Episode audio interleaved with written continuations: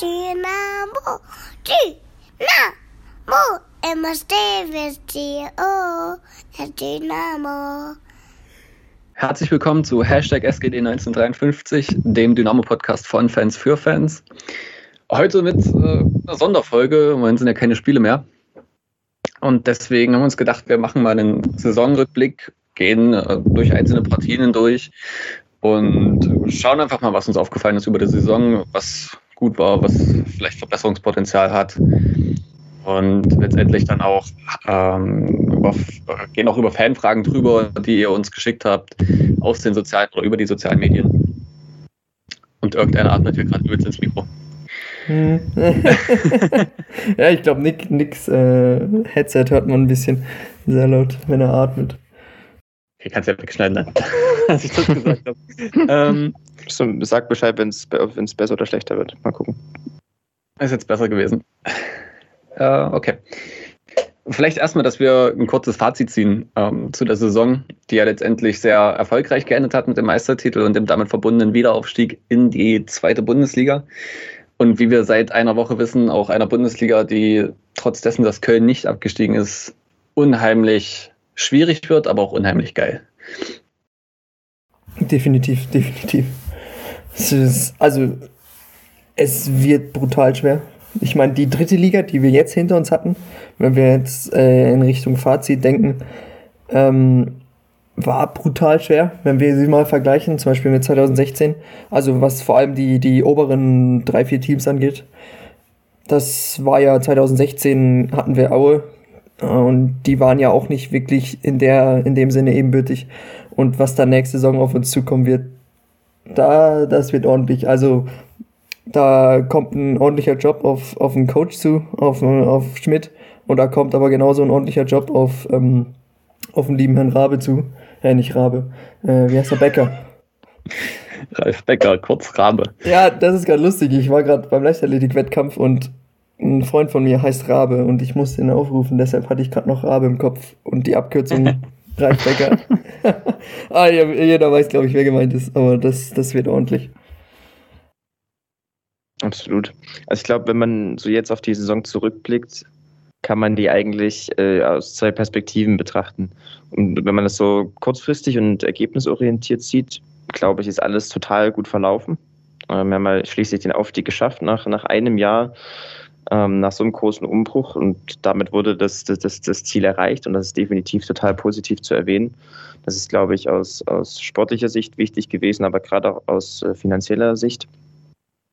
Wenn man, wenn man das, wenn man die Saison allerdings langfristig betrachtet oder sagen wir mal entwicklungsorientiert, muss man ein bisschen da noch weiter ausdifferenzieren. Also ich glaube, einerseits äh, lässt sich resümieren, dass man, wenn man jetzt mal das, die Sportmanagement-Seite anschaut, dass wir sehr, ja, dass, dass die Saison ein großer Erfolg war, also dass wir nach dem Abstieg einen wirklich großen, aber am Ende auch sehr stimmigen Kaderumbruch hinbekommen haben und damit eine, eine vielversprechende Basis gelegt haben für die, die kommenden Jahre.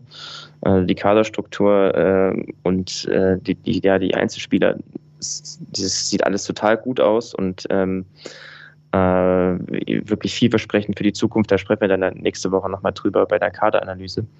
Ähm, aber das war auf jeden Fall ein Punkt, der, den ich sehr positiv sehe über die Saison.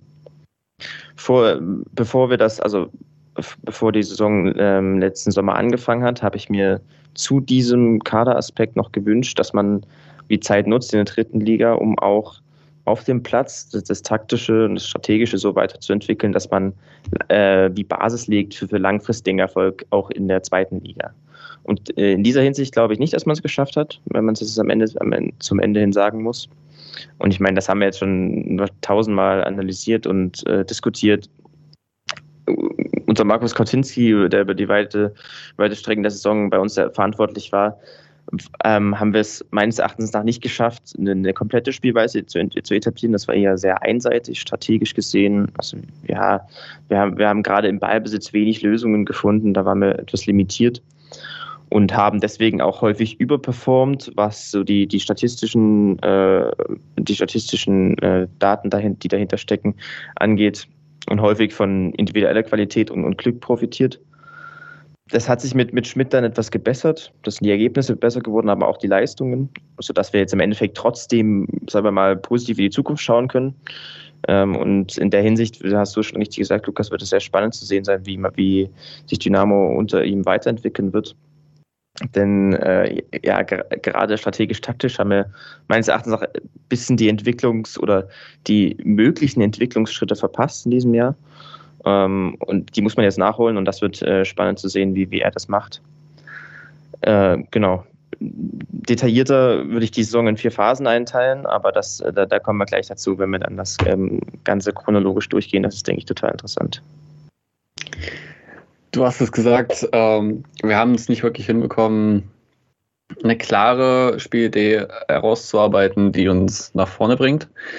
Dazu denke ich, muss man aber auch äh, in der Saison sehen, wie viele Verletzungen und Rückschläge dieses Team letztendlich auch hatte. Äh, mit einem Haufen Verletzungen, wie zum Beispiel Patrick Weihrauch, der im Winter extrem wichtig geworden war und sich dann ja letztendlich für die gesamte Rückrunde abmelden musste. Dann hat man irgendwann auch leistungstechnisch natürlich äh, geschuldet den Trainerwechsel gehabt und all diese Rückschläge hat man aber, denke ich, in dieser Saison gut wegstecken können. Erstens, weil der Kader schon so breit war, wie ihr es schon angesprochen habt, und so gut besetzt, aber auch, weil wir hochwertige Winterneuzugänge ähm, dann bekommen haben in Heinz Mörschel, Leroy Quadvo und ähm, Niklas Kreuzer. Äh, was mir so ein bisschen aufgefallen ist und was auch die von Spielern und Trainern gewählte Drittliga-Elf der Saison widerspiegelt, ist, dass wir nicht den einen Überspieler hatten, äh, sondern als Team geglänzt haben in dieser Saison und immer wieder den Zusammenhalt gefunden haben und die Mannschaft an sich geglaubt hat. Ähm, einfach jetzt mal ganz grob rausgegriffen. Wir werden eh nachher nochmal, denke ich, genauer auf die einzelnen Spiele draufgehen. Ähm, das Spiel gegen Kaiserslautern, das erste Rückrundenspiel. Das Spiel ging hin und her und die Mannschaft hat bis zum Schluss dran geglaubt, bis Hosiner dann, ich glaube, in der 82. Minute das 4 zu 3 schießt und sie dieses unheimlich spektakuläre Spiel gewonnen haben. Wenn man jetzt äh, darüber nachdenkt, für mich vielleicht so die Spieler der Saison dann Knipping und Broll, ich denke, das, äh, das sieht auch der Großteil der Dynamo-Fans so. Können wir nachher nochmal drauf eingehen. Ähm, ja, und insgesamt war die Mannschaft an sich zu gut für die dritte Liga, ähm, bin ich der Meinung. Und deswegen steht Dynamo auch letztendlich aufgrund der individuellen und geschlossenen Klasse äh, des Teams zu Recht am Ende auf dem ersten Platz der Tabelle. Ja, ja denke ich auch so. Ich meine, du hast gerade äh, erwähnt mit den, wir haben keinen Überspieler. Also für mich war es so, wir hatten elf Überspieler auf dem, auf dem Feld. Nicht immer, muss man natürlich auch sagen. Ähm, es waren ja nicht alle immer äh, mit einer konstanten Leistung. Es gab auch mal den einen oder anderen Fehler, der jetzt zum Glück, wenn ich jetzt an Kevin Broll denke, äh, gegen Viktoria Köln in der Hinrunde, da dieser, weiß ich, wie er da durchrutscht. Aber für mich waren es so elf Überspieler, die wir hatten, die einfach qualitativ in jedem Kader ähm, in der dritten Liga, also locker Stammspieler waren, ähm, aber auch in der zweiten Liga bei manchen Teams sicher gesetzt werden. Und wie du gerade gesagt hast, wir hatten eine extrem solide Defensive. Ich meine, eine Defensive zeichnet es ja aus, ähm, die macht keine Fehler, weißt, die erlaubt sich nichts äh, die ganze Saison. Die spielen bockstark, solide, konstant. Und bis auf den Aussetzer da mal vom Mai mit der roten Karte, wo er da gegen, gegen Mannheim war, glaube ich, mal so schön nachtritt. Ähm, ja, das mal ausgenommen, aber alles in allem war das einfach eine bockstarke Teamleistung, die wir gezei äh, ge gezeigt haben und auch an sich diese naja, nicht, nicht Verschwörung, sondern ja doch, man hat sich im, im Team halt einfach gefunden und man war zum Großteil auf einer Wellenlänge. Das sieht man ja auch, wie die Jungs jetzt alle da zusammen in Urlaub gefahren sind. Nicht alle, aber das ist ja, kann ja nicht jeder jeden mögen. Ähm, das ist ja ganz normal. Aber trotzdem, es war einfach so ein Team Spirit da, der die Mannschaft zwischendurch sicher äh, mal kurz hat zweifeln lassen, warum es jetzt auf einmal nicht so gut läuft. Aber gerade unter Alexander Schmidt ging es dann ja ganz schnell wieder äh, zu, der, zu der Form hoch, die man sich eigentlich erwünscht hat. Ja, ja ist absolut richtig, was ihr sagt. Ähm, ich glaube, wie gesagt, das ist taktisch äh, und von dem, was der Trainer von außen reingegeben hat, manchmal nicht, nicht ganz gestimmt hat oder nicht so, wie man sich gern gewünscht hätte von einem Team, was in der dritten Liga aufsteigen möchte. Aber was die Mannschaft dann auf dem Feld ähm, über große Teile der Saison hinbekommen hat, äh, wie, wie, wie, stark die Einzelspieler waren ähm, und damit verbunden ist natürlich dann auch, äh, wie, wie stark das äh, Ralf Becker zusammengestellt hat. Das ist wirklich ähm, positiv erwähnenswert. Das äh, war eine Mannschaft, die wie wir es gesagt haben, deutlich besser war als die Konkurrenten und deswegen am Ende auch verdient aufsteigt. Und das ist auf jeden Fall cool zu sehen. Und wie gesagt, auch für Liga 2 gibt es eine sehr vielversprechende Basis, einen vielversprechenden Kern, auf dem man jetzt aufbauen kann. Genau. Äh, vielleicht äh, zu Lukas nochmal zu deinem Kommentar, dass die Jungs da groß, ein großer Teil zusammen in Urlaub gefahren ist. Äh, ich glaube, was war es, Mallorca? Ähm, das man sieht daran ja nicht nur, dass das Team an sich zusammengehalten hat, sondern wenn ich sehe, ähm, ich glaube, Pascal Summers, der stand da im, und Mai, die standen da im Aufwärmtrikot von Dynamo. Der Ehlers sitzt am Frühstückstisch oder halt am Essenstisch mit dem Auswärtstrikot von Dynamo an. Und, und, und Leo, Löwe, Leo Löwe im Torwarttrikot, im, in dem schwarzen, Leo in dem Löwe Im Torwarttrikot, genau. Ähm, da sieht man auch, ich glaube, dass die Mannschaft sich auch mit dem Verein identifizieren kann. Und das ist, denke ich, eine Qualität, die du im modernen Fußball sehr, sehr selten hast. Dass sich ein Team dann auch mit dem Verein irgendwie auch in, ja, identifizieren kann. Das sieht man vielleicht bei den Bayern, einfach weil da viele, viele Spieler über Jahre hinweg spielen, weil es halt die besten sind und deswegen auch beim besten Verein Deutschlands spielen und da auch nicht unbedingt weg wollen, weil kriegen einen Haufen Geld und gewinnen viel. Würde ich auch nicht unbedingt weg wollen, muss ich ehrlich sein. Aber es ist ja auch irgendwie diese Parallele. Vor der Saison wurde Dynamo als Bayern der dritten Liga bezeichnet, obwohl die kleinen Bayern in der Liga gespielt haben. Und letztendlich ist es ja auch genauso gekommen, ja. Meister und einfach krass. Du erwähnst ja zum Beispiel auch die Bayern, ähm, die zweite Mannschaft, die mit uns in der Liga waren. Wenn du dir rein qualitativ anguckst, war das auch ein Kader, der in die Richtung von uns ging. Und du hast gesehen, wie schief es gelaufen ist. Ich meine, die sind abgestiegen. Ähm, und da kann man auch erwähnen, dass wir trotz der Entlassung von Markus Koczynski, glaube ich, zwei Trainer hatten, die ähm, da extrem viel bewirkt haben dafür, dass ähm, ich, es ist ja nicht einfach, du hast ein gutes Team und damit steigst du auf. Ne? Äh, das ist ja nicht so einfach, sonst wäre es ja schön. Sonst kaufe ich mir die, die am besten sind und dann schießen sich die Tore von alleine. So ist es ja auch nicht. Ne? Deshalb ähm, geht da auch ein riesiger, äh, riesiger Anteil an die beiden Trainer, die wir jetzt die Saison hatten. Unter Alexander Schmidt, wie sechs, sechs Spiele, kein einziges Gegentor. Äh, Finde ich schon eine extrem gute Bilanz, aber auch die davor, der Punkteschnitt von Markus Kauczynski, ähm, ist, glaube ich, auch einer der höchsten in den letzten Jahren, die Dynamo-Trainer hatten. Stimmt, ich glaube, äh, nach Neuhaus kam da keiner ran. Und ja, also bin da voll bei dir. Beiden gehört äh, ein riesiges Dankeschön. Ähm, Markus Kocinski, der uns mit 59 Punkten auf den ersten Rang verholfen hat und Alexander Schmidt, der dann letztendlich der das Ganze zur Veränderung geführt hat und vor allem dem Team auch wieder Leben eingehaucht hat. Also letztendlich denke ich auch natürlich eine gelungene Saison. ähm, Nick, du hast gesagt, du würdest die Saison in vier Teile einteilen. Führ das mal aus. genau. Ähm, ich habe mir jetzt in den letzten Tagen nochmal schön die, ja, die gesamte Saison angeschaut, Statistiken angeguckt, äh, meine, meine Notizen durchforstet ein bisschen und dann bin ich wirklich auf die, ja, auf die, so die, auf die grundlegende Struktur dieser Saison gekommen. Und das sind, wie du gesagt hast, vier Phasen.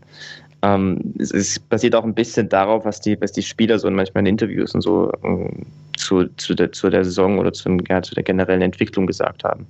Ich denke, zum einen, also die erste wirklich, wirkliche Phase, die man so ähm, differenzieren kann in Dynamo-Saison, war die, die vom Hamburg-Spiel bis zum Saarbrücken-Spiel läuft.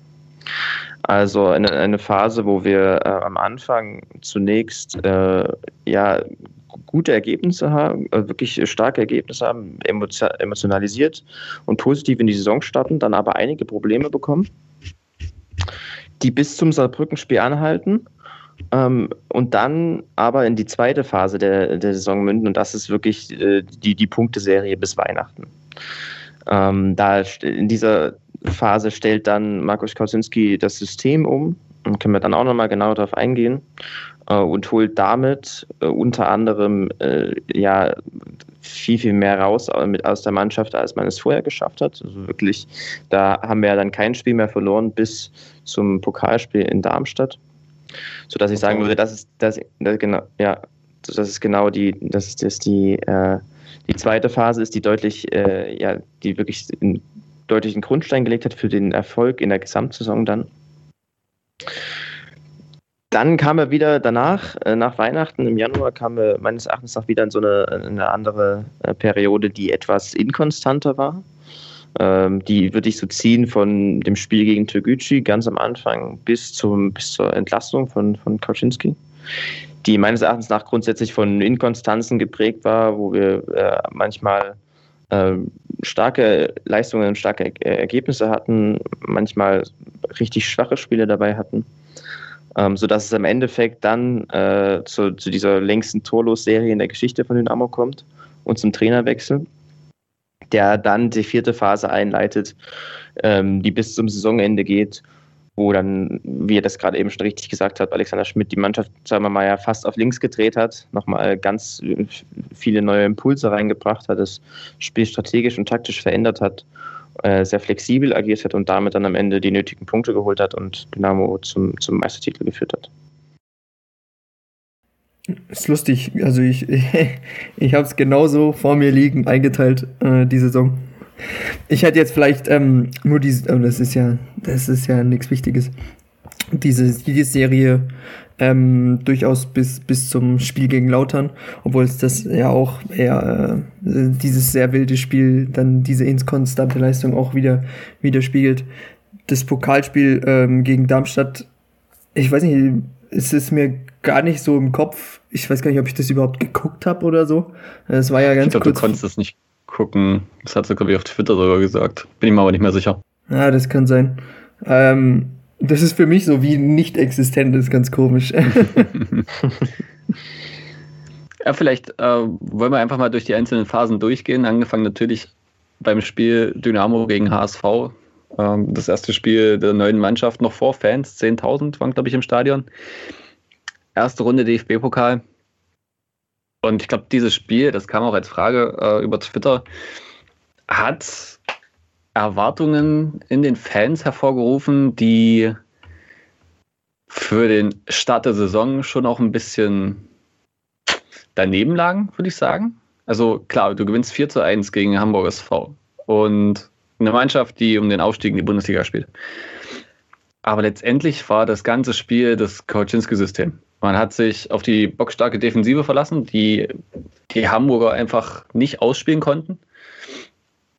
Und aus dieser soliden Defensive raus kam man dann auch durch ein krasses Angriffspressing, fand ich schon fast. Also es war schon ein Angriffspressing, wie wir jetzt auch zum Schluss der Saison gesehen haben. Äh, daraus kamen dann die Angriffe, die zu den Toren geführt haben. Und diese Tore fallen halt, weil man gut gepresst hat und über Konter, über Flachodimos, über Weihrauch fällt das erste Tor, das dann stark wundervoll äh, ja, reinzimmert. Und es war quasi jeder Schuss in dem Spiel ein Treffer. Ich meine, der Ferner, der schießt aus, was waren das, 25 Metern und knallt den ins kurze Eck. Ja, auch Robin Becker. Einfach, auch Robin, genau. Es ist, es ist einfach, es waren unheimlich schöne Tore, aber es war auch so viel Glück bei den Dingern dabei, muss man auch ehrlich mal sagen. Mhm.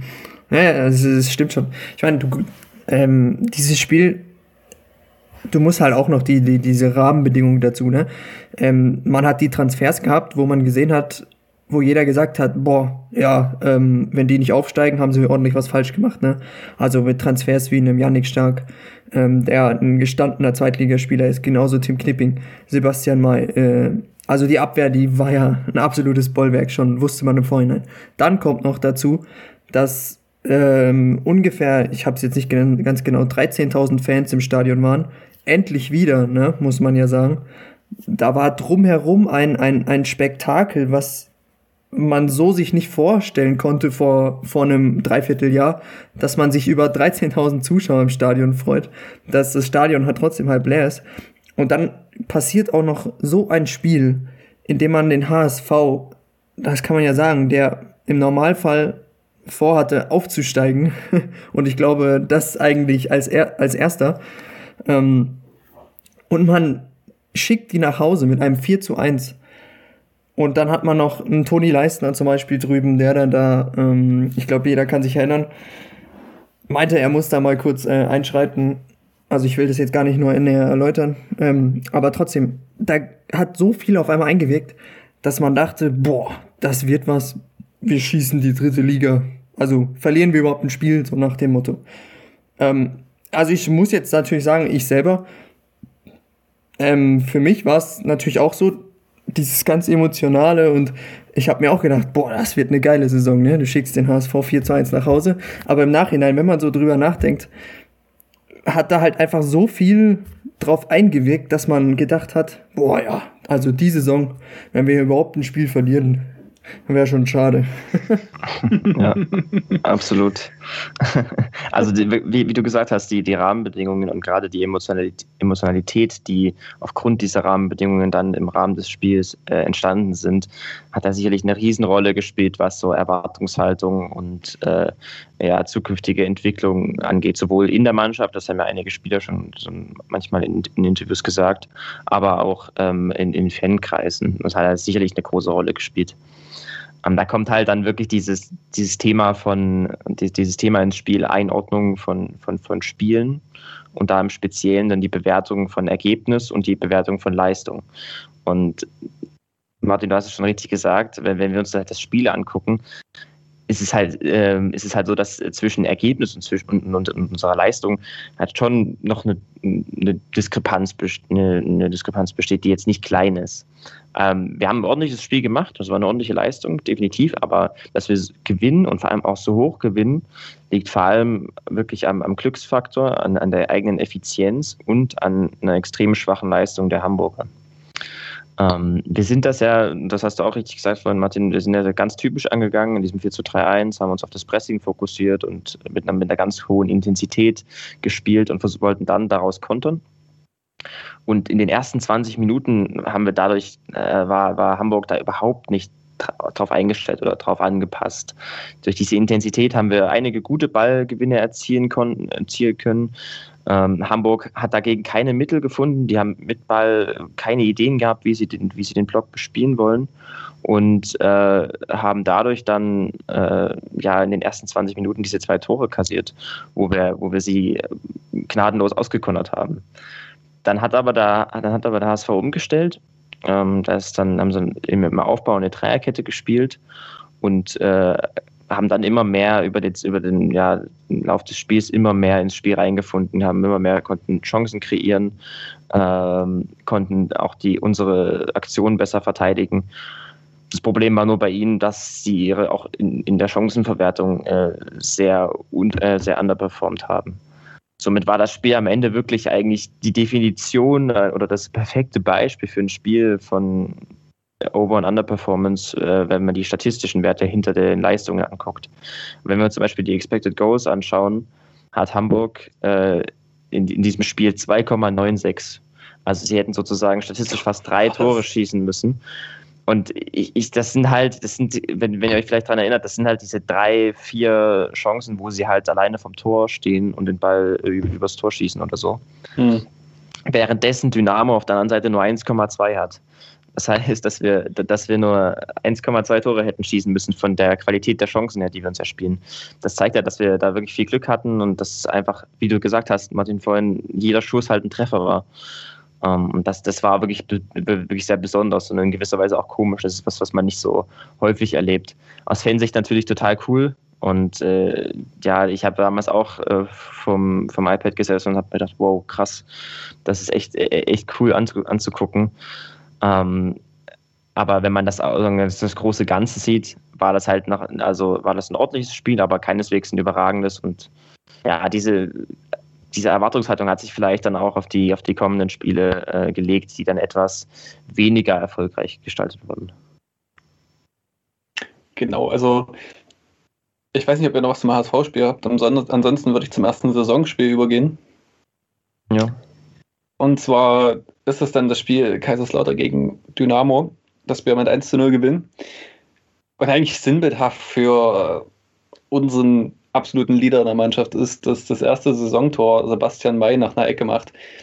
Zugegeben, viel muss er nicht machen, der Ball fällt ihm ja vor den Kopf letztendlich und er drückt ihn rein. Aber muss halt erstmal dort stehen und den machen. Und bei diesem Tor siehst du diesen unbedingten Willen, den May hatte, für Dynamo zu spielen, mit Dynamo aufzusteigen. Ähm, nachdem man vom HFC kommt, wo er eigentlich ja auch eine Saison vorher gespielt hatte, wo man davon ausgegangen ist, dass Halle oben mitspielt. Und dann, wie auch dieses Jahr, der HFC eingebrochen war äh, zur Halbserie und dann halt nichts mehr passiert war. Und ja, irgendwie war das für mich halt sinnbildhaft, dass Mai dieses Tor macht, das erste Tor der Saison äh, und spiegelt halt auch irgendwie seine Rolle komplett durch die ganze Saison wieder. Dass er, selbst wenn er verletzt oder gesperrt war, war er mit dabei bei Auswärtsspielen und hat das Team von der Tribüne aus nach vorne gebrüllt. Oder halt motiviert. Hm. Ja, aber gerade dieses Lautern-Spiel, wenn du jetzt anguck, äh, Lautern anguckst, die sind ja auch mit einer ganz anderen Erwartungshaltung in die Saison gegangen zu dem Zeitpunkt. Ähm, die wollten ja auch, die haben ja den Plan, wieder hochzugehen. Ne? Ähm, wir wissen ja alle, was passiert ist ne? mit Insolvenz, nicht Insolvenz, gerade so drumherum gekommen am Ende, um Abstieg auch gerade noch irgendwie so gedrückt. Ähm, und das passt für mich irgendwie genauso in diese Emotionswelle vom HSV-Spiel. Will hat die rote Karte bekommen, ja, in der 43. Minute noch. Und man bringt dieses 1 zu 0 dann trotzdem noch über die Zeit, ne? Diese 90 Minuten gegen ein Team, wo man zu dem Zeitpunkt denkt, ähm, der, der, der, äh, nee, der Zimmer kam erst im Winter, ne? Ähm, nee, nee. War der schon da? Doch. Im Sommer? Er ist ja nee, auch egal. der kam erst im Winter, richtig, das war das Problem im Winterspiel, genau. Ähm, aber trotzdem, ähm, ein Team, was hoch will, was äh, sicher um den Aufstieg mitspielen möchte, was zumindest Ambitionen in die Richtung hat. Und dann gewinnt man gegen die 1 zu 0, 45 Minuten in Unterzahl. Und es geht wieder um diese Emotionen, ne? wie wir es hatten. So. Die, die, äh, die, die Ambitionen sind einfach immer noch nicht da, was vielleicht, äh, wie Nick gerade gesagt hat, die die Statistiken einfach hergeben. Und das hat natürlich dann wieder schwer, hat dann wehgetan, wenn man guckt, wie dann die nächsten Spiele verlaufen sind. Und ich kann mich sehr gut erinnern, wie es auf Twitter rumging. ja, aber es ist genau richtig, wie du sagst. Also, wenn, auch wenn wir uns beim, Chaos, beim, beim, beim Spiel gegen den FCK die Daten anschauen, muss Dynamo das eigentlich verlieren.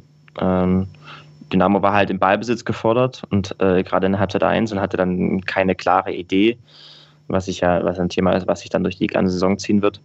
Ähm, hatte deswegen Schwierigkeiten und nachdem wir dann die rote bekommen haben, hat sich das Spiel komplett gedreht. Wir haben uns wirklich nur noch auf das, äh, das Pressing, auf das tiefe Pressing, das Abwehrpressing fokussiert und dann versucht zu kontern. Das hat besser gepasst und auch besser zu den Stärken gepasst und besser zu der Emotionalität, die ihr gerade angesprochen habt. Ähm, nichtsdestotrotz war es sehr riskant und äh, auch da haben wir einige Chancen zugelassen und äh, weswegen wir eigentlich, wenn das Spiel anders läuft ähm, und wenn das ja, ja wenn das Spiel anders oder, oder, oder läuft und mit vielleicht ein bisschen mehr mit ein bisschen mehr Pech verbunden ist, ähm, dass wir das dann verlieren, weil Lautern hat einen XG-Wert da von, von 1,57, muss also eigentlich mindestens ein Tor machen, während Dynamo mit halt eigentlich sehr, sehr wenig Chancen kreiert und vor allem nur, also vor allem nur richtig vors Tor kommt durch diesen einen Standard, wo Mai dann das, das Tor macht. Und äh, auch deswegen, ja, damit war das Spiel sozusagen wieder eins, was in diese äh, strategische Anlage einfach gepasst hat. Also die Stärken von Dynamo auf der einen Seite und die Schwächen von Dynamo auf der anderen Seite. Und die, der, der Overperformance, die, die wir über, das, über die ganze Saison sehen können, aber auch gerade am Anfang der Saison da beobachten können. Genau. Und das zeigt sich dann auch im nächsten Spiel gegen Waldhof Mannheim. Eine Mannschaft, die gerade erst aufgestellt. Ne, die waren schon da. Waren die schon da? Waldhof, ja, die waren schon da. Aber eine sehr eingespielte Mannschaft, die auch ein sehr gutes, sehr guten Offensiv, sehr guten Offensiv, lol, einen sehr guten Offensivfußball spielen kann. Und das auch gegen uns getan hat und folgerichtig gegen uns auch in Führung ging im Dynamo-Stadion beziehungsweise im Rudolf-Habich-Stadion. Und das war eigentlich schon der erste Richtungsweise, dass es gegen diese eingespielten Teams mit einer klaren Spielidee äh, sehr schwierig werden könnte. Wenn man dann weiterguckt, Bayern zweites Spiel wollte ich eigentlich rauslassen, das verlieren sie 3-0. Ähm, gegen Ferl lange Probleme gehabt in der Rückrunde, sehr große Probleme gehabt. Ähm, Saarbrücken zweimal große Probleme gehabt. Also das war schon so der erste Richtungsweise, dass du gegen diese Teams wirklich ein Problem bekommen wirst und dann hast du dieses Tor von da Ferne, dass er, keine Ahnung, durch die fünfte Dimension hindurch gewunden hat und irgendwie die, den Ball da ins Tor über sich drüber und über den Torhüter und irgendwie rein. Ähm, das ja auch jetzt zur Abstimmung ähm, bald wieder stehen wird zum Tor der Saison, weil er das erste Voting gewonnen hat. Also es war schon ähm, nicht wirklich für mich abzusehen, dass wir dieses Spiel noch unentschieden spielen und dass der Ball da irgendwie ins Tor ging, war für mich so überraschend. Ja. Ja, musste er erstmal so machen. Aber dieses Mannheim-Spiel finde ich in der Hinsicht interessant, wenn du guckst, wer der Aufstellung stand. Jetzt vielleicht nicht unbedingt ähm, in Bezug auf ähm, die letzten zwei Spieler, die ich gleich nennen werde, ähm, aber zum Thema Kauczynski passen die beiden dann doch ganz gut. Wir hatten hinten rechts äh, den Kulke, der die Saison Anfang ja mitgespielt hat. Dann hatten wir noch im offensiven Mittelfeld einen Sascha Horvath, in der Startelf. Stimmt, da war ja noch da. Und links und rechts äh, Diawusi und Flachodimos, die danach gar keine Rolle mehr gespielt haben. Also mit vier Spielern, die zu dem Zeitpunkt äh, in unserer Startelf standen, die dann die restliche Saison, jetzt Diawusi und Flachodimos ausgenommen, äh, für die letzten Spiele dann und äh, nicht mehr Kauczynski, aber die einfach keine Rolle mehr danach gespielt haben. Finde ich extrem interessant. Wobei Diavosia trotzdem immer noch eingesetzt wurde. Ich erinnere mich da zum Beispiel an Ferl. Ähm, da rennt er auch mit rum äh, bei dem Tor ja, von Kade. Aber er rennt ähm, nur mit rum. Das war's dann noch. ja, da war er. Einfach böse. Ja, Entschuldigung, aber. ja, ne, das, das Spiel gegen Mannheim war wirklich äh, ja dann typisch für eine, ein, einige weitere Spiele in der Saison. Das war, wie ich gesagt habe, ein Gegner mit Beibesitzidee und dadurch war halt Dynamos Stärke, das Pressing nicht mehr so 100% stabil. Und dann kommt noch dazu, dass wir selbst wenig Torgefahr kreieren können. Und damit bist du halt einfach unterlegen. Und dann äh, spielst du gegen Waldorf unentschieden, obwohl du eigentlich, und da erinnere ich mich auch dran, äh, eigentlich kein, über das ganze Spiel keine wirklich klare Idee siehst, wie du ein Tor erzielen willst. Also ich weiß auch noch, dass ich damals äh, mir notiert hatte, dass äh, ich kein, kein, keine Möglichkeit sehe, wie Dynamo hier irgendwie noch einen Unentschieden holen soll oder, oder so einen Sieg, weil man eben insgesamt äh, wegdominiert wurde. Aber trotzdem, der Punkt hat am Ende, äh, der Punkt war am Ende dann halt glücklich. Ja, aber ja. das passt auch irgendwie dann, äh, wie Martin vorhin das Tor beschrieben hat. So ein unmögliches Tor. Ich weiß ja nicht, du hast wahrscheinlich die Daten, Nick, ähm, wie groß die Wahrscheinlichkeit ist, so ein Ding reinzumachen, aber ähm, das passt dann, ist dann so sinnbildlich, keiner kann sich's vorstellen. Und dann kommt da halt irgendwie so ein, so ein absolutes Glücksding dabei raus. Äh, so in Slatan Ibrahimovic-Manier. Die ganze Zeit nach einem Spieler versuch, äh, gesucht, mit dem ich vergleichen kann. Slatan ist auf jeden Fall der eine, ja. dem das passen würde, der das auch schaffen würde. Kann sich Christa Fern auch was drauf einbilden, auf diesen Vergleich. Ja, wie gesagt, ich, das Bayern-Spiel wollte ich eigentlich nicht wirklich analysieren. Es ist letztendlich genau dasselbe. Genau das gleiche Spiel, ja. ähm, nur dass wir diesmal kein Tor schießen. Und Sensationsfreistoß von Fieder ab, muss man auch sagen. Wer den da reinschweißt und in der Folge haben wir uns dann halt auch ein bisschen ausgekontert. Zumindest beim dritten dann. Und dann hat man zwei gute Spiele, und was heißt gut, aber zumindest Spiele, wo wir gewinnen gegen Lübeck, die sich zeitig halt eine rote Karte holen und dann äh, eigentlich nur noch hinten drin standen. Ich habe das Spiel nicht ganz gesehen, weil ich selber Spiel hatte damals. Ähm, Ach schon. So wurde es mir berichtet. ja, aber ja, gerade das Lübeck-Spiel, es ähm, war, also es war so langweilig. Ich kann mich da noch dran erinnern. Das war dieser Acker in Lübeck ähm, und es, du hast, ich weiß nicht, in der vierten Minute oder so hat Malone äh, die rote Karte ja bekommen, wo im Nachhinein auch fragen musst, ja, war es eine rote Karte oder nicht. Ne? Aber äh, es war, es ist nichts nach vorne gegangen. Da wurde Hosina eingewechselt und der kriegt den Ball da irgendwie, also, also ganz rumgestochert. So ähnlich wie das äh, Magdeburg-Spiel in der Rückrunde. Äh, kriegt er den da rein. Also gut, es ist fern von gut gewesen. Aber man muss natürlich sagen, Lübeck hat auch nichts, nichts hinbekommen. Ja, aber gut, ich meine, zumindest haben sie es ordentlich verteidigt. Und wenn wir uns alle Daten angucken, ist das wirklich das, Extrembeispiel für die für Dynamos Situation in dieser Phase. Äh, wenn denn nach Expected Goals müsste Dynamo da eigentlich äh, verlieren gegen Lübeck. Trotz, dass sie auf, trotz dass sie Aufsteiger sind und trotz dass sie äh, das Dynamo noch Überzahl gespielt hat. Echt jetzt? Lübeck, Lübeck hatte ein, zwei Konter und kommt damit auf 1,32 äh, Tore, also Expected äh, Goals und Dynamo nur auf 1,2 knapp. Das ist jetzt das sind minimale Unterschiede, ne? darf man nicht darf man nicht überbewerten, aber trotzdem, das ist halt wirklich symptomatisch für die erste Phase, wo wir am Anfang überperformen und da halt von, von, den, von den Gegnern, die, die von der Spielanlage her gut zu uns passen und aufgrund von individueller Qualität und aufgrund von Glück gewinnen, aber dann wirklich auch schnell merken, was, wo, was wir für Probleme bekommen können in der Liga mit dieser einseitigen Spielweise, weil einerseits haben wir Gegner wie Waldhof, haben wir gerade schon besprochen, die, gegen, die, gegen die es schwer wird, aber auch Gegner, die sich in, in diesem tiefen Block zurückziehen und die du dann mit einem sinnvollen Ballbesitzspiel bespielen musst. Und auch da hatte Dynamo ein Problem. Und das hat bei Lübeck angefangen und ging dann, ging dann beim, nächsten, beim, beim nächsten Spiel dann in, in Zwickau weiter, wo wir, das, äh, wo wir auch verlieren äh, weil Dynamo da einfach mit einem planlosen Ballbesitzspiel die ganze Zeit in ein gutes Pressing reingelaufen ist, Ballverluste kassiert hat, ausgekontert wurde und dann im Endeffekt äh, verliert. Obwohl ich bei dem Zwickau-Spiel der Meinung bin, dass wir gut angefangen haben. Ich glaube, wir haben damals sogar geführt. Ja, die ersten 20 Minuten, die waren gut. Ja. Die ersten 20 Minuten waren gut und dann kommt irgendwann diese Verletzung vom Löwe. Und irgendwie hat sich das angefühlt für mich, als wäre damit so ein, so ein Bruch im Dynamo-Spiel gewesen, weil es ja auch wirklich böse aussah, dieses Foul. Oder zumindest dieser Einsatz vom gegnerischen Spieler. Und ich kann mir auch vorstellen, dass das mit einer Mannschaft was machen kann, wenn du da siehst, wie dein Trainingskumpel wirklich extrem fies getroffen wird und, und dort schreiend dann auf dem Boden liegt. Das kann schon auch was mit einer Mannschaft machen. Ich meine, sie haben ja bis dahin gut gespielt. Ich glaube, Zwickau hat dann aber auch was umgestellt. Mm, und ja.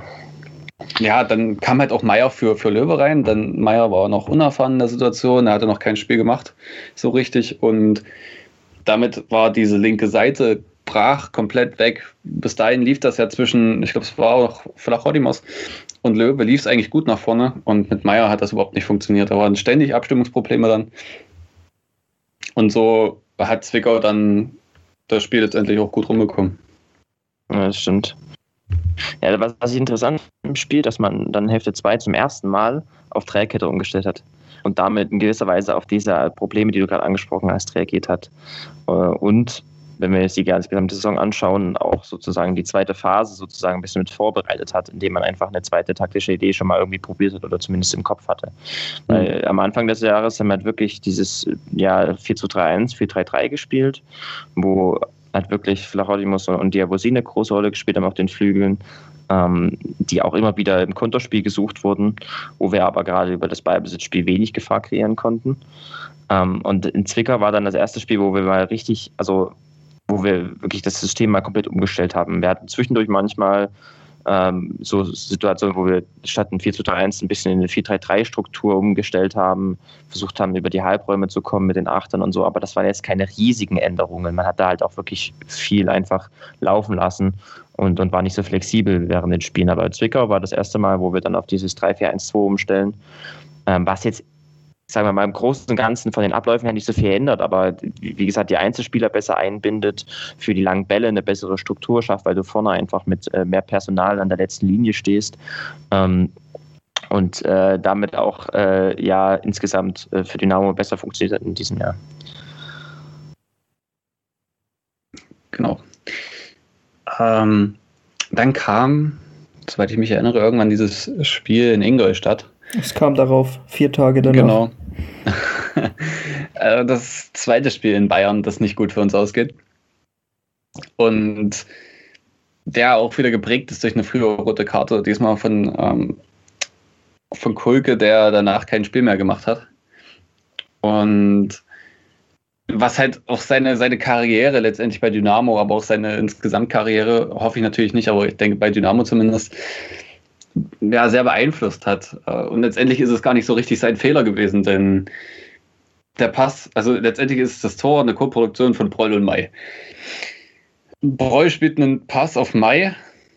Ich glaube, ich hoffe, ich bin im richtigen Spiel, aber ich denke ja. Mai ja, ja. Nicht, hat nicht aufgepasst, Broll, der Pass war schlecht. Ähm, und der Ingolstädter kommt dazwischen. Ähm, Im Rückwärtsverhalten macht Mai dann den Fehler, einen Passweg zuzustellen, der eigentlich von einem anderen Dynamo-Verteidiger, Starkogert Knipping, ich bin mir gerade nicht sicher, wer es war, eigentlich schon zugestellt war. Also war, der war mit da auf der Höhe, der andere Verteidiger. Mai hätte den Passweg auf Kutschke zu machen müssen. Macht er leider nicht. Und mit diesem Pass kommt dann Kulke halt zu spät und Kutschke nimmt sowas natürlich dann dankend an. Und ja, letztendlich bin ich der Meinung, dass es halt nicht Kulkes Fe äh, Fehler ist. Äh, er muss halt nur die Situation ausbaden. Und dann fällt halt durch den Elfmeter das 1 zu 0 für Ingolstadt und dann rennst du da die ganze Zeit an oder hinterher mit 10 Mann und einem 1 zu 0 Rückstand, wo du eigentlich, ja, doch kein schlechtes Spiel am Ende gemacht hast, aber halt auch nicht wirklich ein gutes. Nee, aber ich wollte auch gerade sagen, also an sich fand ich das ein relativ gutes Spiel. Ähm, ja, wir hatten uns, ich weiß jetzt nicht, Nick kommt wahrscheinlich gleich wieder mit den, mit den Zahlen und sagt nein, aber ähm, fand für mich hatten wir mehr vom Spiel, ähm, haben es bloß nicht in Tore ummünzen können. Und ich finde, dieses Spiel ist so eigentlich mit der erste richtig heftige Tiefpunkt, den wir die Saison hatten. Ähm, wir sind danach auf Platz 9 gewesen, nach dem Spieltag. Ähm, was nicht ansatzweise irgendwelchen Ansprüchen, ähm, irgendwelche Ansprüche bedient in irgendeiner Weise. Ähm, und diese rote Karte, man macht ein extrem gutes Spiel, man rutscht auf Platz 9 ab, oder war die Kacke richtig am Dampfen. Das weiß ich noch. Also es war äh, auf Twitter ähm, zumindest, da gab es schon wieder Kollegen, die dann meinten, jetzt geht's ganz, jetzt geht's ganz runter, ne? Äh, ist zum Glück nicht so gekommen. Ähm, es gibt natürlich immer irgendwelche Schnellstarter, die dann meinen, so sieht's jetzt aus und so wird's kommen, aber äh, es war schon mit den Spielen gegen, gegen Uerding und gegen, äh, nicht gegen Uerding, gegen Unterhaching und gegen Halle im, im, in der Rückrunde, war das, glaube ich, einer der, der absoluten Tiefpunkte der Saison.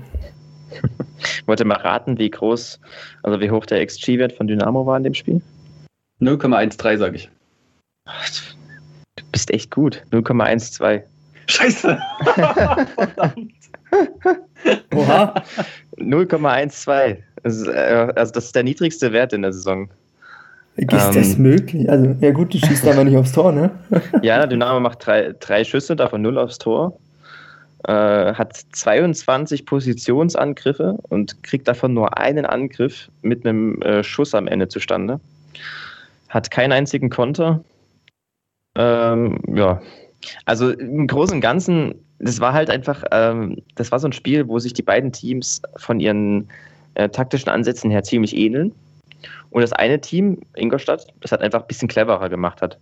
Weil das haben wir auch schon mal diskutiert gehabt. Ingolstadt ist halt auch dieses typische, ja, dieses typische Team, was dieses, was dieses 4-4-2 spielt, mit einem ordentlichen Mittelfeldpressing, mit einem Konterfokus, aber auch mit wenig Ballbesitzideen. Das war in der Zeit ähnlich wie Dynamo. Ähm, das Problem ist halt, dass es dass äh, es Ingolstadt hinbekommen hat, sich auf diese, also auf diese Stärken zu, zu besinnen oder, oder ja, zu fokussieren ähm, und Dynamo den Ball überlassen hat. Und dann hatte Dynamo halt wenig Plan, wie sie dann vors Tor kommen. Und das zeigen ja auch die Daten, die ich gerade genannt habe. Ähm, und rennt dann halt die ganze Zeit in dieses Pressing rein, äh, hat halt eine unpassende Struktur, um irgendwie Kombinationen zu starten und verliert deswegen dann die, die Bälle und äh, ja, kassiert dann auch die, die, kassiert dann auch zahlreiche Konter, die dann zudem halt auch schlecht abgesichert sind, weil du eben diese großen Abstände hast in der, in der Ballbesitzstruktur. Und ähm, damit, so kommt dann halt diese, die, diese rote Karte zustande, so kommt das Gegentor zustande. Und ja, das ist halt äh, einfach ein, sage ich mal, ein Spiel, wo du, wo du Dynamos, wo Dynamos Schwächen gnadenlos auf, aufgezeigt wurden. Wenn das, wenn das, wenn man ein bisschen mehr Glück hat, kann das auch anders ausgehen. Und wenn man es vielleicht auch ein bisschen mehr schafft, äh, Ingolstadt den, den Ball zu überlassen. Aber im Großen und Ganzen waren halt die strategischen Limitierungen wurden da deutlich ersichtlich. Und ja, wie gesagt, 0,12 XG ist schon sehr, sehr, sehr wenig. Also das ist, äh, mhm. das, das, das gibt es in der Saison dann nicht, nicht nochmal. Was hatte Ingolstadt? Ingolstadt hatte 1,84. Also ja, gut, durchaus nicht wenig. Wird das schon viel. Genau, ja. Ja, das sind halt die zwei Tore vermutlich. Also Elfmeter macht er schon mal 0,72 oder so aus, glaube ich. Mhm. Und dann kommt es gut hin. Ja, danach kommt dann, glaube ich, das Spiel zu Hause gegen Meppen. Ähm, 4-0, 3-0, 4-0. Ähm, einfach extrem schwach, extrem schwach Meppen. Ähm, das Spiel hat dann das erste Tor von Julius Kade für uns äh, bereitgehalten. Den muss man erstmal so machen, bin ich der Meinung. Also der Ball kommt äh, ja, flach rein. Ich glaube, er schießt ihn dann aus 15, 16 Metern auf flach ins Tor. War nicht schlecht gemacht. Aber grundsätzlich war Meppen so schwach. Äh, das musste man auch in der Höhe gewinnen. Also Marvin Stefaniak in dem Spiel mit einer Benotung von 2,0. Ähm, ich will jetzt nicht sagen, ob das jetzt viel über, dem, über den Gegner aussagt, aber ich lasse das frei zum Interpretieren. Es war auch so eine Phase, wo Marv noch sehr motiviert war und äh, aber glücklich wieder zurück zu sein. Und natürlich auch den Rückhalt gespürt hat von Fans, vom Verein und einfach wieder Fußball spielen wollte. Und hat der Mannschaft ja auch ein belebendes Element gegeben, als er gekommen ist. Muss man auch einfach ja. mal so sagen. Absolut, er hat auch perfekt in, in das in die Situation aus taktischer Sicht reingepasst. Gegen Meppen war das das Spiel, wo ich zum ersten Mal wirklich eine Ballbesitzidee gesehen habe. Das hängt viel damit zusammen, dass Meppen in dem 4-4-2 Mittelfeldpressing mega schwach war, dass das einfach total unkompakt war, die Verschiebebewegungen nicht gut funktioniert haben, nicht gut abgestimmt waren, dass da Leute rausgerückt sind, wo sie nicht rausgerückt ähm, äh, hätten sein sollen und so. Ähm, aber trotzdem hat das Dynamo das auch gut bespielt. Ähm, das war zum ersten Mal so wirklich so ein, wo du gesehen hast, okay, Dynamo hat sich vorher Gedanken gemacht, den Gegner analysiert und dann einen, einen klaren Matchplan aufgestellt, wie man diesen Gegner bespielt. Und das war mit so einem engen 4 zu 3 1 mit den hohen Außenverteidigern und den einrückenden Flügeln. Und da war zum Beispiel Stefaniak auf links und diese Flügel, die konnten dann halt perfekt den Halbraum äh, zwischen, also äh, zwischen äh, den Ketten von Meppen besetzen und dort dann die Pässe von den die linienbrechenden Pässe von den Innenverteidigern äh, halten, aufdrehen und Chancen kreieren. Das war, das hat sehr gut funktioniert. Ähm, es war perfekt abgestimmt auf, auf, auf, das, äh, auf die Spielweise des Gegners. Und das siehst du auch äh, in den Daten. Du hast da, da, gerade im Kontrast zu Ingolstadt ist es besonders äh, lustig eigentlich, dass Dynamo hier ähm, 38 Positionsangriffe hat und äh, dabei zehnmal zum Schuss kommt am Ende. Also sehr offensiv, wirklich sehr gefährlich. Ähm, wir, wir, gewinnen das 3-0, müssen aber eigentlich 4-0 gewinnen. Also der XG-Wert liegt bei 4,01. Ähm, das ist schon, war schon ein deutlicher Klassenunterschied, muss man sagen. Ja. Bin ja ganz glücklich, dass äh, auch wenn Oerding äh, sich da rausgekämpft hat, eigentlich aus der Abstiegszone jetzt doch nicht äh, die Lizenz bekommt und wahrscheinlich Meppen dadurch oben bleibt. Also für Meppen freut mich das. Die haben uns sechs Punkte dagelassen und dafür dürfen sie gerne auch weiter Drittligist sein, bin ich der Meinung. ähm, letztendlich hätten wir ihnen ja einen Punkt mehr da lassen können eigentlich und wären trotzdem Erster gewesen. Na, oder? Ja, doch, müsste eigentlich. Und Mappen wäre auch so äh, oben geblieben. Aber dann äh, kam das Spiel gegen Saarbrücken. In Saarbrücken. Wo, wo ich jetzt schon angesprochen hatte, dass das gegen gut eingespielte Teams halt wirklich zu sehen war, was fehlte bei Dynamo. Und ich erinnere mich daran, wie die Außenverteidiger von Saarbrücken sich in jeden Angriff mit eingestellt haben und die die quasi blind anspielen konnten und immer diese Außenverteidiger zehn Meter um sich drum Platz hatten. Kein Dynamo war dort. Und wir hatten extreme Probleme, das zu verteidigen. Ich glaube, wir sind glücklich dann irgendwie zum Ausgleich gekommen. Wir haben geführt. Und verlieren. Wir haben sogar geführt. Ach, du, ach ja, das war der Konter von äh, Diabosi. Da Ferner hat einen reingemacht. Genau. Ähm, ich erinnere mich nicht mehr an das Tor. Ich glaube, es war eine Stefaniak-Vorlage oder zumindest Einleiten. Ähm, ja, auf jeden Fall. Am Ende verlierst du das Spiel natürlich auch unglücklich wieder durch einen Konter. Ähm, ist so eine Ehlers-Situation gewesen, logischerweise, weil Ehlers als letzter dran war mit der Hacke. Äh, wo er einfach, er hat halt häufig durch eine Situation auch Pech gehabt. Ne? Wenn ich jetzt auch dran denke, das Rückspiel gegen Mannheim, wo er die Hände hochnimmt und das aber nur ein Reflex eigentlich war. Er kann halt nicht wirklich was dafür, dass er da Hand spielt und dann rot kriegt. Ähm, Es ist halt so eine ähnliche Situation. Da kriegst du den Ball da flach, der äh, Saarbrücken-Spieler trifft den Ball nicht und deine Hacke fällt schon an das eigene Tor in der letzten Minute. Und das war eigentlich für mich so der, der richtige Tiefpunkt in dieser Phase der Saison. Weil du hattest eigentlich dieses 1-1 gut gehalten und du hast nochmal gedrückt am Ende und dann macht halt Saarbrücken das Tor. Und ich glaube, das war auch für die Mannschaft ziemlich beschissen. Ja. Ja, aber Ja, am, mit am, am Ende ist Tor? so. Ja, Das Tor, ja das also stimmt. ähm, machst du auch nur einmal in den, was weiß ich, in 20 Spielen. Das ist natürlich dann auch glücklich. Aber ich meine, ich meine, klar, am Ende ist es unglücklich gewesen, dass wir das dann verlieren, aber äh, die Leistung halt trotzdem, also deutlich, also man war deutlich unterlegen.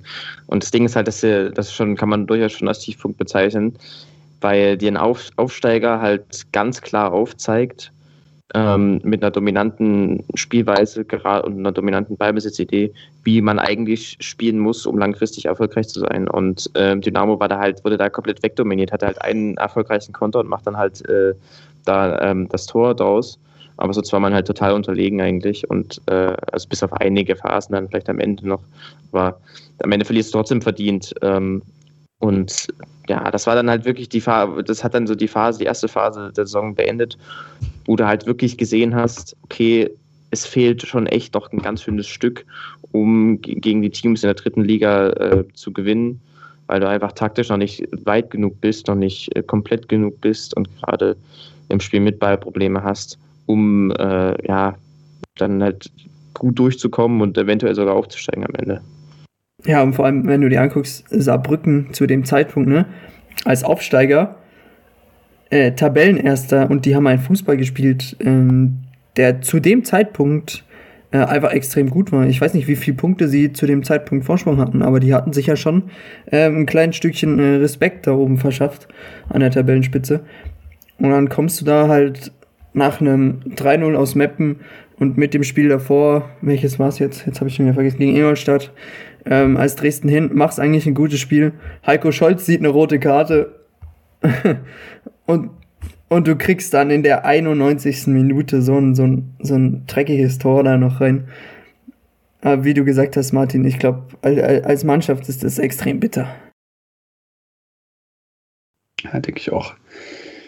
Ähm, aber zum Glück, muss man jetzt mittlerweile eigentlich sagen, kam dann dieser Eingang in die zweite Phase, die Nick äh, abgesteckt hat, mit dem Spiel zu Hause gegen 1860. Ähm, wo du auch erstmal in Rückstand gehst. Unglücklich bin ich der Meinung. Also äh, klar, Sascha, Sascha Mölders meint natürlich äh, da, das anders. Ähm, der hat das anders gesehen. Das klar bessere Team hat dann verloren am Ende mit 2 zu 1, aber das, hm. am Ende bist du das bessere Team, wenn du gewinnst. Oder mehr Tore schießt. Ähm, und ja, Janik Stark mit einem überragenden Schuss. Äh, ich bin mir nicht mehr sicher, wer hat denn das zweite, zweite Tor gemacht? Warte, ich hab's gerade. Ähm, Königsdörfer, genau. Das war, glaube ich, Ja, sein erstes Saisontor.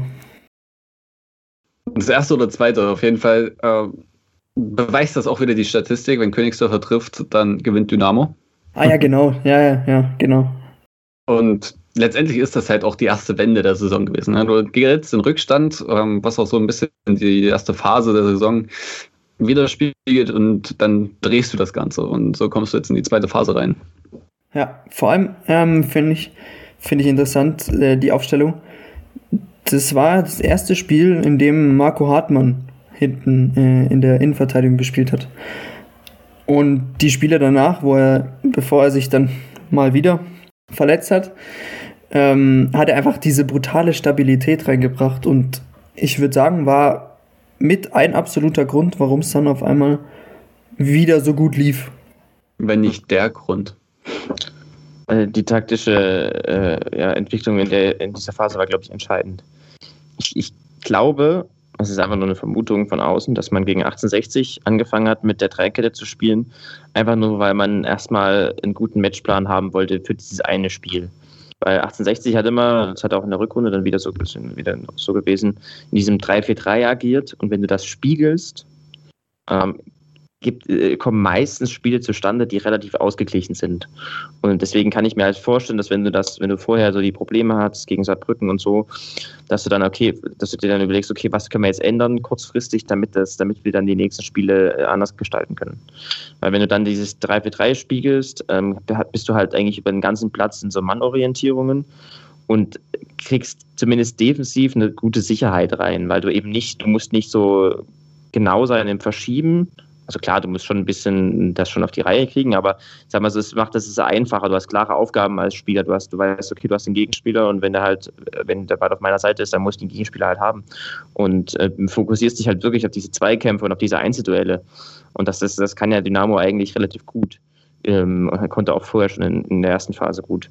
Das war zwar relativ uneinsinnig dann das Spiel gegen 1860, ähm, aber im Endeffekt äh, gewinnst du es halt, weil du äh, ja, dich auf deine Stärken besinnst und ähm, deine, äh, ja, und dazu halt noch die individuelle Qualität hast, die du dem, wo du auch einen großen Unterschied hast zum Gegner. Ähm, und damit ja, gewinnst du verdient, genauso wie dann gegen Rostock. Es geht genau das, das, das, das, das, Spiel danach, das geht genauso weiter, wo wir auch wieder das System spiegeln und zwar nicht dominant sind, ähm, aber und, ja, und auch nicht im Ballbesitz ja nicht so viele Ideen haben, aber trotzdem auf dadurch, dass wir ja defensiv etwas sicherer stehen und von den Gegnerfedern profitieren, dann äh, verdient Gewinn am Ende. Hm. Ja, das sind dann ähm, gerade wenn wir jetzt schon weitergehen Richtung Rostock, das ist dann dieses Spiel, wo Marco Hartmann auf einmal zum, zum Tor gerannten äh, aufsteigt, nach diesen äh, Freistößen da mit der Brust mitnehmen und äh, die dann einschieben. Aber wie du gesagt hast, ähm, das Spiel gegen Rostock, das würde mich mal interessieren, ähm, Nick, wie da diese, äh, die XG-Stats sind. Ja. Weil ich fand, dass wir die, die wir haben ja 3-0 geführt nach, also nach 40 Minuten. Aber es hat in meinem äh, Gedächtnis irgendwie gar nicht, gar nicht das Spiel wieder gespielt.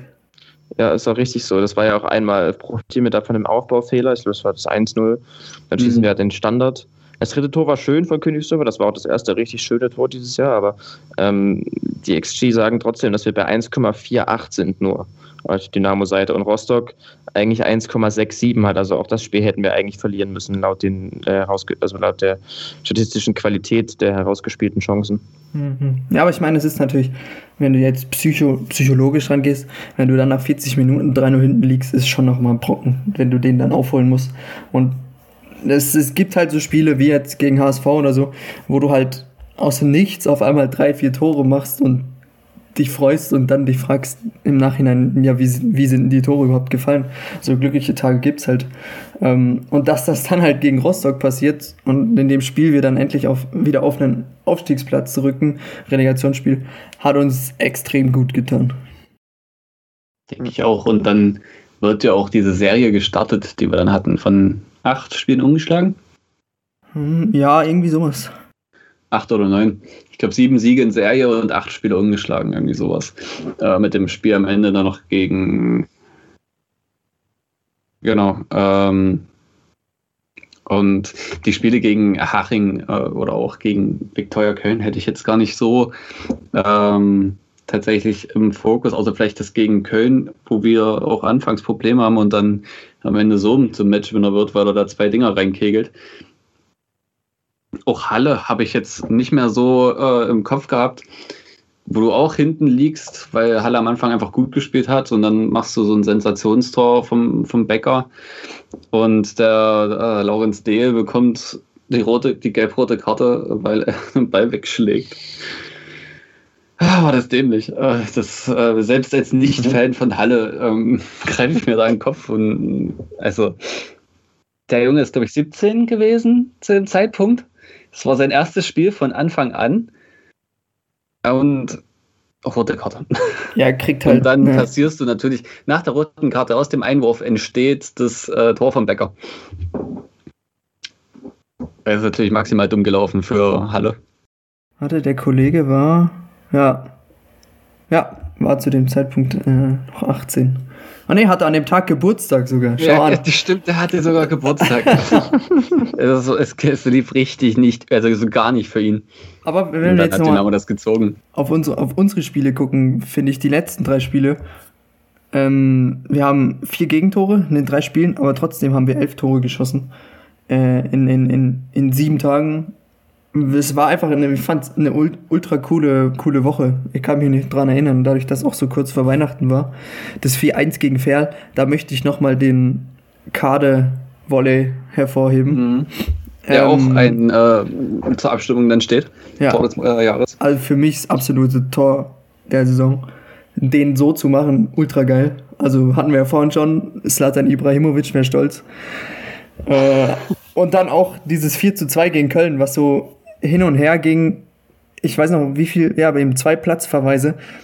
Ich habe noch geschrieben, äh, ach gut, ja, der eine Sportvorstand ist geflogen bei Köln, aber trotzdem, ich weiß noch, ich habe auf Twitter geschrieben, heute fliegt hier einer oder mindestens einer und es ist dann so gekommen. Und Pascal Sohm, der so das erste Spiel dann fand ich, das war so sein Durchbruch bei uns. Der, der die zwei Tore macht und äh, uns dann den Sieg doch noch rettet.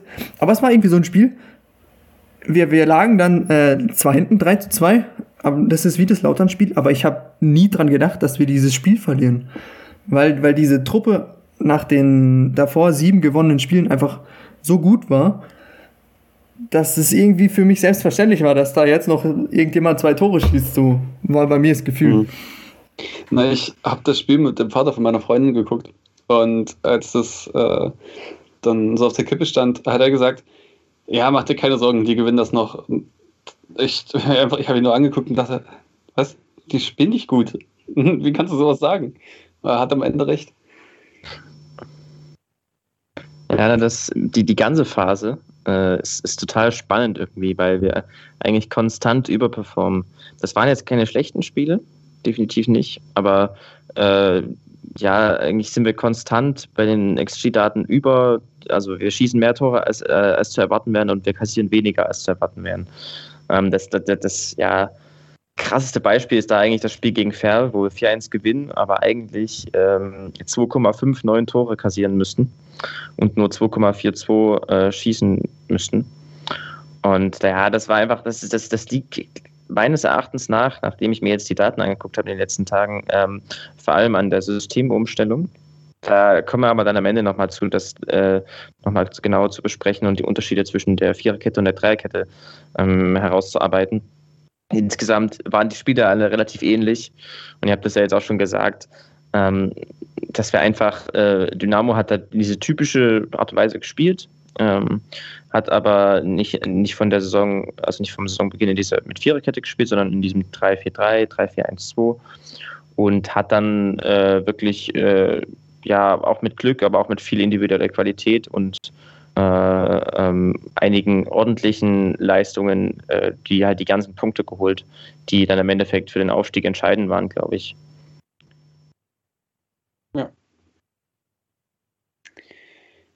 Leider kam dann irgendwann, muss ja jede Serie auch mal zu Ende gehen, ähm, dieses Spiel gegen Darmstadt.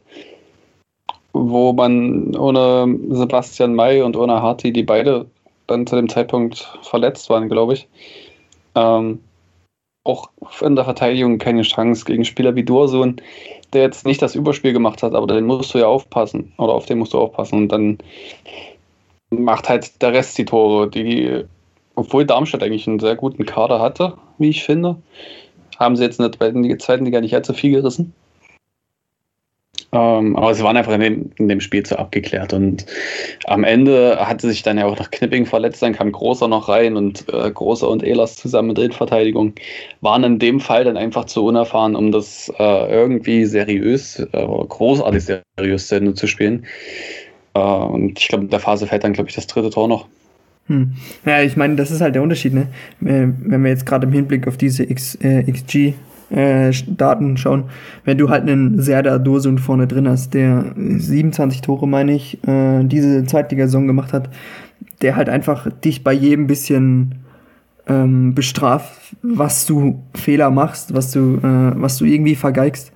Das ist dann halt nochmal der Unterschied in der zweiten Liga und das wird auf uns nächstes Jahr auch zukommen. Da äh, gerade wenn wir jetzt auf unsere Angreifer gucken, eben diesen nächsten Schritt zu machen, sei es Königsdörfer, sei es, sei es da ferner, ähm, wenn sie alle bleiben, wovon ich ausgehe, dass sie eben auch diese, diese Qualitäten mitbringen, halt die Chancen zu nutzen, die, sie ein, die einem gegeben werden. Ich glaube, das wird nächstes Jahr einer der, der großen Punkte werden, auf die wir gucken müssen. Ja, absolut ja. richtig. Ja. Also gerade weil ja, du kannst halt die, die, du kannst die Overperformance, die kannst du nicht über eine ganze Saison oder die kannst du nicht konstant aufrechterhalten. Also du bist meilenweit, meilenweit besserer Spieler als der Gegner. Ähm, aber wenn du halt wie in dem Spiel gegen Darmstadt dann gegen, einen, gegen einen Gegner kommt, der halt wirklich einfach auch individuell stärker ist als, als du, dann, dann hast du Probleme und Dynamo wurde da einfach schlichtweg wegdominiert. Darmstadt ist ein Ballbesitzteam, hat, und gegen die haben wir sowieso schon ein bisschen Probleme gehabt in der Liga. Und äh, die haben in ihrem 3-1-2-4 Aufbau äh, Dynamo eigentlich auseinandergespielt, haben die Halbräume neben Dynamo 6 bespielt. Dynamo hat da keine Antwort drauf gefunden.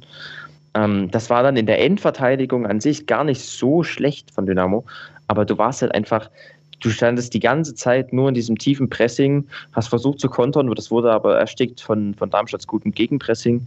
Und damit hast du halt einfach, du hast, du hast keine Chance, ein Tor zu erzielen. Und wenn du dann so lange drin stehst, dann rutscht halt auch irgendwann einer durch, dann rutscht noch einer durch. Und dadurch, dass du halt, wie gesagt, du hast äh, Weltklasse, also nicht Weltklasse, aber du hast deutlich stärkere Stürmer äh, bei dem, beim Gegner, dass du dann halt äh, einfach irgendwann die Tore kassierst und dann ist es halt einfach, dann, dann verlierst du es auch so deutlich.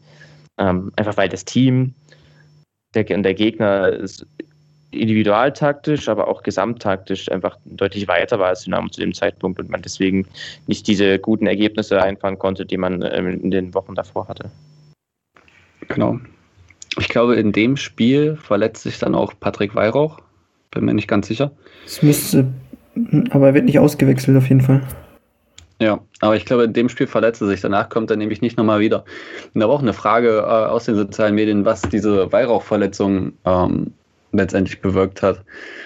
Das Ding ist, ich sehe das nicht in dieser Phase der Saison nicht unbedingt als den großen, also den großen Brecher äh, der, der, der Leistung. Ähm, weil, wie du schon gesagt hast, Nick, man kann so eine Serie einfach nicht die ganze Zeit aufrechterhalten, aufrechterhalten auch dieses Überperformen. Ähm, Patrick Weihrauch war in der Phase der Saison sehr gut drauf und äh, zieht sich dann diese unglückliche Verletzung zu. Und natürlich fehlt dann diese Kreativität im Spiel nach vorne. Gleichzeitig hat man aber auch geschafft, in den Wochen danach einen Heinz Mörsche zurück zu, oder, äh, zu verpflichten, den man eigentlich schon im Sommer haben wollte, ähm, den wir so kostenlos bekommen haben, weil Oerding ihn halt quasi weggeschickt hat, weil es zu teuer für sie wurde. Ähm, und ja, deswegen denke ich, durch diesen Transfer konnte man eigentlich diesen Verlust ganz gut auffangen. Ähm, natürlich braucht aber ein Heinz Mörsche auch erstmal Eingewöhnungszeit, um überhaupt reinzukommen in das Team. Was er ja gegen, ähm, gegen Magdeburg dann auch gut gemacht hat am Ende. Dazwischen lagen halt trotzdem dann noch ein paar Spiele. Also äh, Kaiserslautern, Türkgücü, äh, also Türkgücü war vorher, ähm, auf Mannheim. Ähm, ja, ist halt, du kannst in der Phase einen Stefaniak, also einen Patrick Weihrauch nicht mehr Marvin Stefaniak ersetzen. Also das war, glaube ich, jedem klar, dass da qualitativ Abstriche gemacht werden mussten. Es war ja nicht, wie du gerade gesagt hast, Heinz Möschel hat halt diese Einfindungsphase gebraucht, aber dass diese, dieser Ersatz dann für diese kurze Zeit, für diesen Umbruch, Patrick Weihrauch für Marvin Stefaniak, ist halt absolut nicht eins zu eins. Man hat sich vielleicht so erhofft, dass er wieder ähm, zu dieser alten Form von 2016, 2017 oder man weiß nicht genau, wann er gegangen ist, äh, wiederfindet, aber es hat halt einfach nicht gepasst, ne?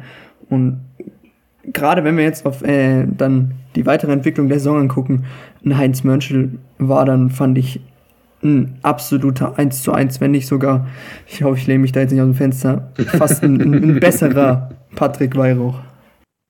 Ja, er hat zumindest besser in das System gepasst, weil er einfach auch physisch noch ein Stück weit mehr drauflegt und dadurch diese, dieses, diese Spielweise, die sehr auf diese Einzelduelle ausgelegt ist und auf individuelle Klasse, da glaube ich noch etwas mehr heraussticht. Bei Weihrauch würde ich eher sagen, dass er mehr, in, wenn er in so einem funktionierenden Ballbesitzsystem wäre, würde er noch mehr aufblühen können, weil er halt einfach dann wirklich im Kollektiv noch besser gemacht wird. Ähm, in Bezug auf Stefaniak, was du ja gesagt hast, glaube ich halt auch, dass, also zumindest kann ich mir es vorstellen, ich weiß es nicht, aber ich kann es mir vorstellen, dass es einfach sozusagen die Backup-Lösung war. Dadurch, dass du, du brauchst halt zwei Zehner, wollte man vor der Saison haben und wenn du, dadurch, dass du Merschel im, im, im Sommer nicht bekommst, holst, ähm, holst du halt Stefaniak sozusagen als, als 1B-Lösung, um einfach für dieses Jahr nochmal ähm, diesen, diesen Backup zu haben. Ich gucke es trotzdem noch weiter, äh, wie sich Merschel entwickelt und, und wie sich die Situation entwickelt. Und da hat es ja im Endeffekt perfekt gepasst im Winter und die, den Transfer dann zu machen. Ich ja. glaube, dass in, insgesamt, um, noch, um auf die Frage zurückzukommen, zu Weihrauchs Verletzung, also würde ich euch da zu allem, was ihr gesagt habt, definitiv zustimmen.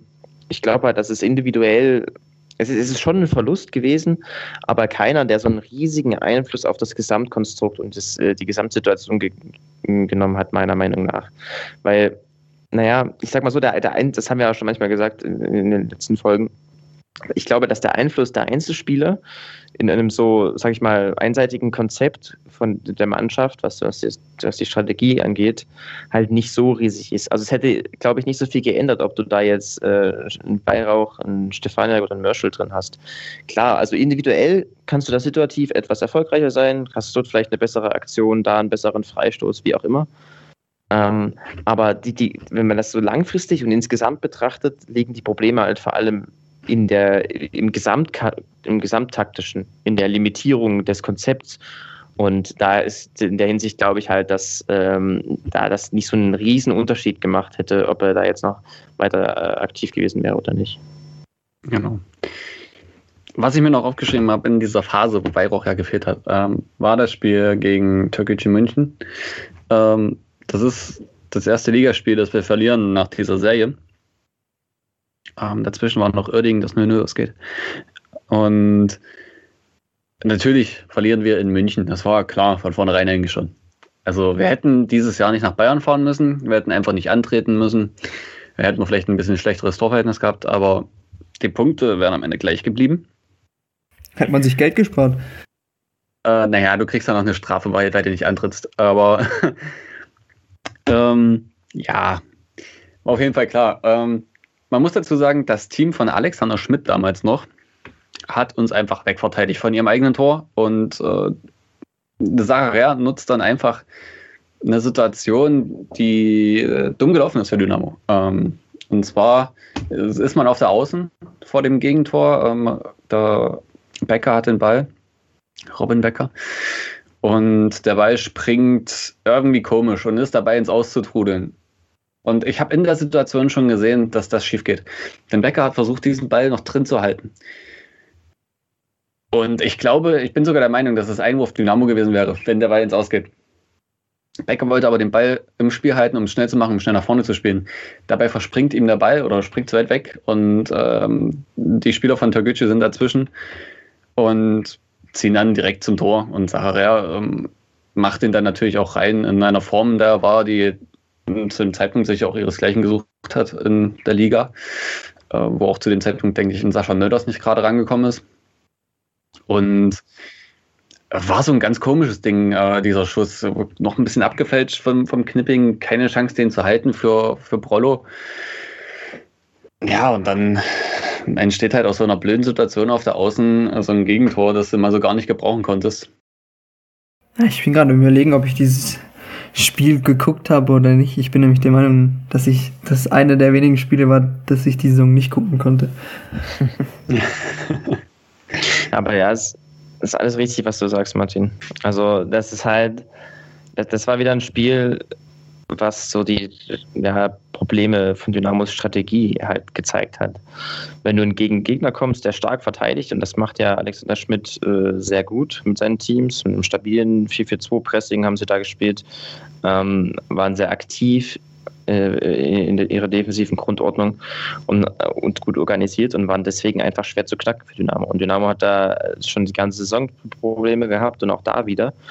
Und dann ist halt das Problem, wenn du ein Tor kassierst durch so einen Fehler, der individuellen Fehler, der halt ganz normal ist, der auf jeden Fall passieren kann und überhaupt nicht schlimm ist, dann verlierst du das Spiel halt, weil du keine Idee hast, wie du nach vorn kommst und zum Tor kommst. Und äh, da war das Spiel ja ein perfektes Beispiel dafür. Und hat dann so diese, wo ich sagen würde, die dritte Phase eingeleitet, ähm, die äh, wirklich sehr inkonstant war von Dynamo. Also das war wirklich, da hatten wir viele Spiele dabei, die dann im, im darauffolgenden, also in den darauffolgenden Wochen, die so sehr, sag ich mal, abhängig waren vom Gegner. Also manchmal haben wir da Viererkette gespielt, manchmal Dreierkette, manchmal haben wir ordentliche Ansätze gehabt, äh, auch im Spiel mit Ball, wie jeweils abhängig vom Gegner. Ähm, aber insgesamt haben sich da einfach diese Limitierungen durchgezogen, die wir auch, die wir beim, beim JPG-Spiel ganz klar sehen konnten. Ich meine, diese, diese, dieser, ja, ja. Wobei man bei dieser Phase sagen muss, äh, da hatten wir auch sieben Spieler dabei, die wir nicht äh, geschlagen wurden. Nicht ganz so krass wie im Winter, weil auch ein paar Unschieden dazwischen waren, aber wir hatten da eine relativ gute ungeschlagen Serie bis zum bis zu der Niederlage dann gegen 1860.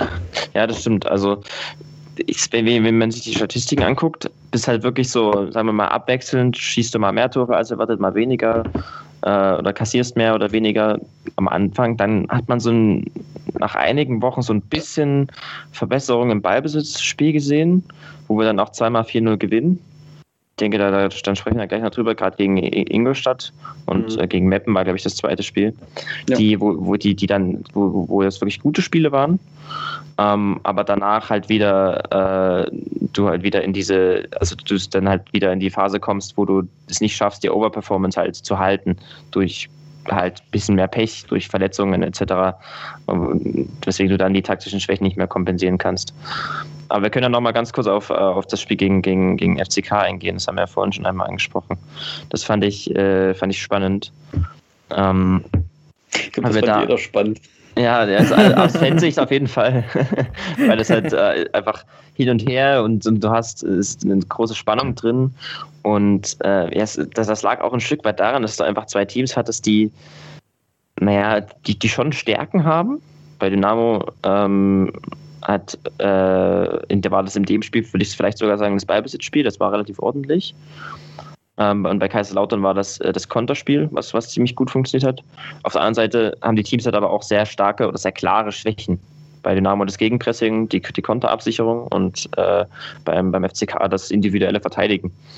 Und da hast du halt, da, da kam dann so ein, halt so ein sehr offenes Spiel zustande. Dynamo hat es war wieder mal ein Spiel, wo Dynamo diese Halbräume angespielt hat.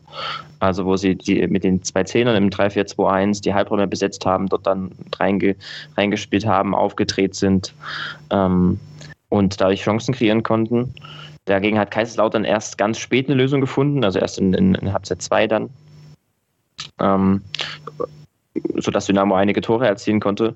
Auf der anderen Seite war Dynamo, wie gesagt, mit dem Konter extrem anfällig und das hat natürlich dann perfekt gepasst, weil ich meine, Kaiserslautern und gerade mit, mit Poirier und, und Zimmer haben sie dann, war das halt sozusagen der perfekte Gegner, der diese, diese Schwächen bespielen kann. Sind einige Male hinter den Raum von, äh, hinter den Außenverteidigern gestartet, bei, im Speziellen hinter Mai, äh, Meier, sorry. Ähm, sodass das Spiel halt wirklich sehr, sehr äh, sehr, sehr, sehr chaotisch war und immer wieder hin und her ging. Und Dynamo gewinnt es halt am Endeffekt, also Dynamo kann es auch verlieren, gewinnt es aber im Endeffekt halt aufgrund der individuellen Qualität, weil du halt dann einen Stürmer hast, der halt äh, äh, deine Stimme hast, die vorne die Tore machen und äh, auch einfach ein bisschen Glück hinten, dass halt Poirier den, den, nicht das vierte Tor schießt, sondern mhm. den Ball voll in die Arme legt. Wo man auch sagen muss, dass äh, Kenny Prinz Redondo ein sehr starkes Spiel gemacht hat. Auf Seiten von Kaiserslautern, soweit ich mich erinnere. Ja. Hat er in dem Spiel noch gelb-rot bekommen? Hm, ich meine, da ist keiner geflogen. Okay. Äh, irgendwie habe ich gerade im Kopf, dass der irgendwo rot bekommen hat. Kann ein anderes Spiel gewesen sein.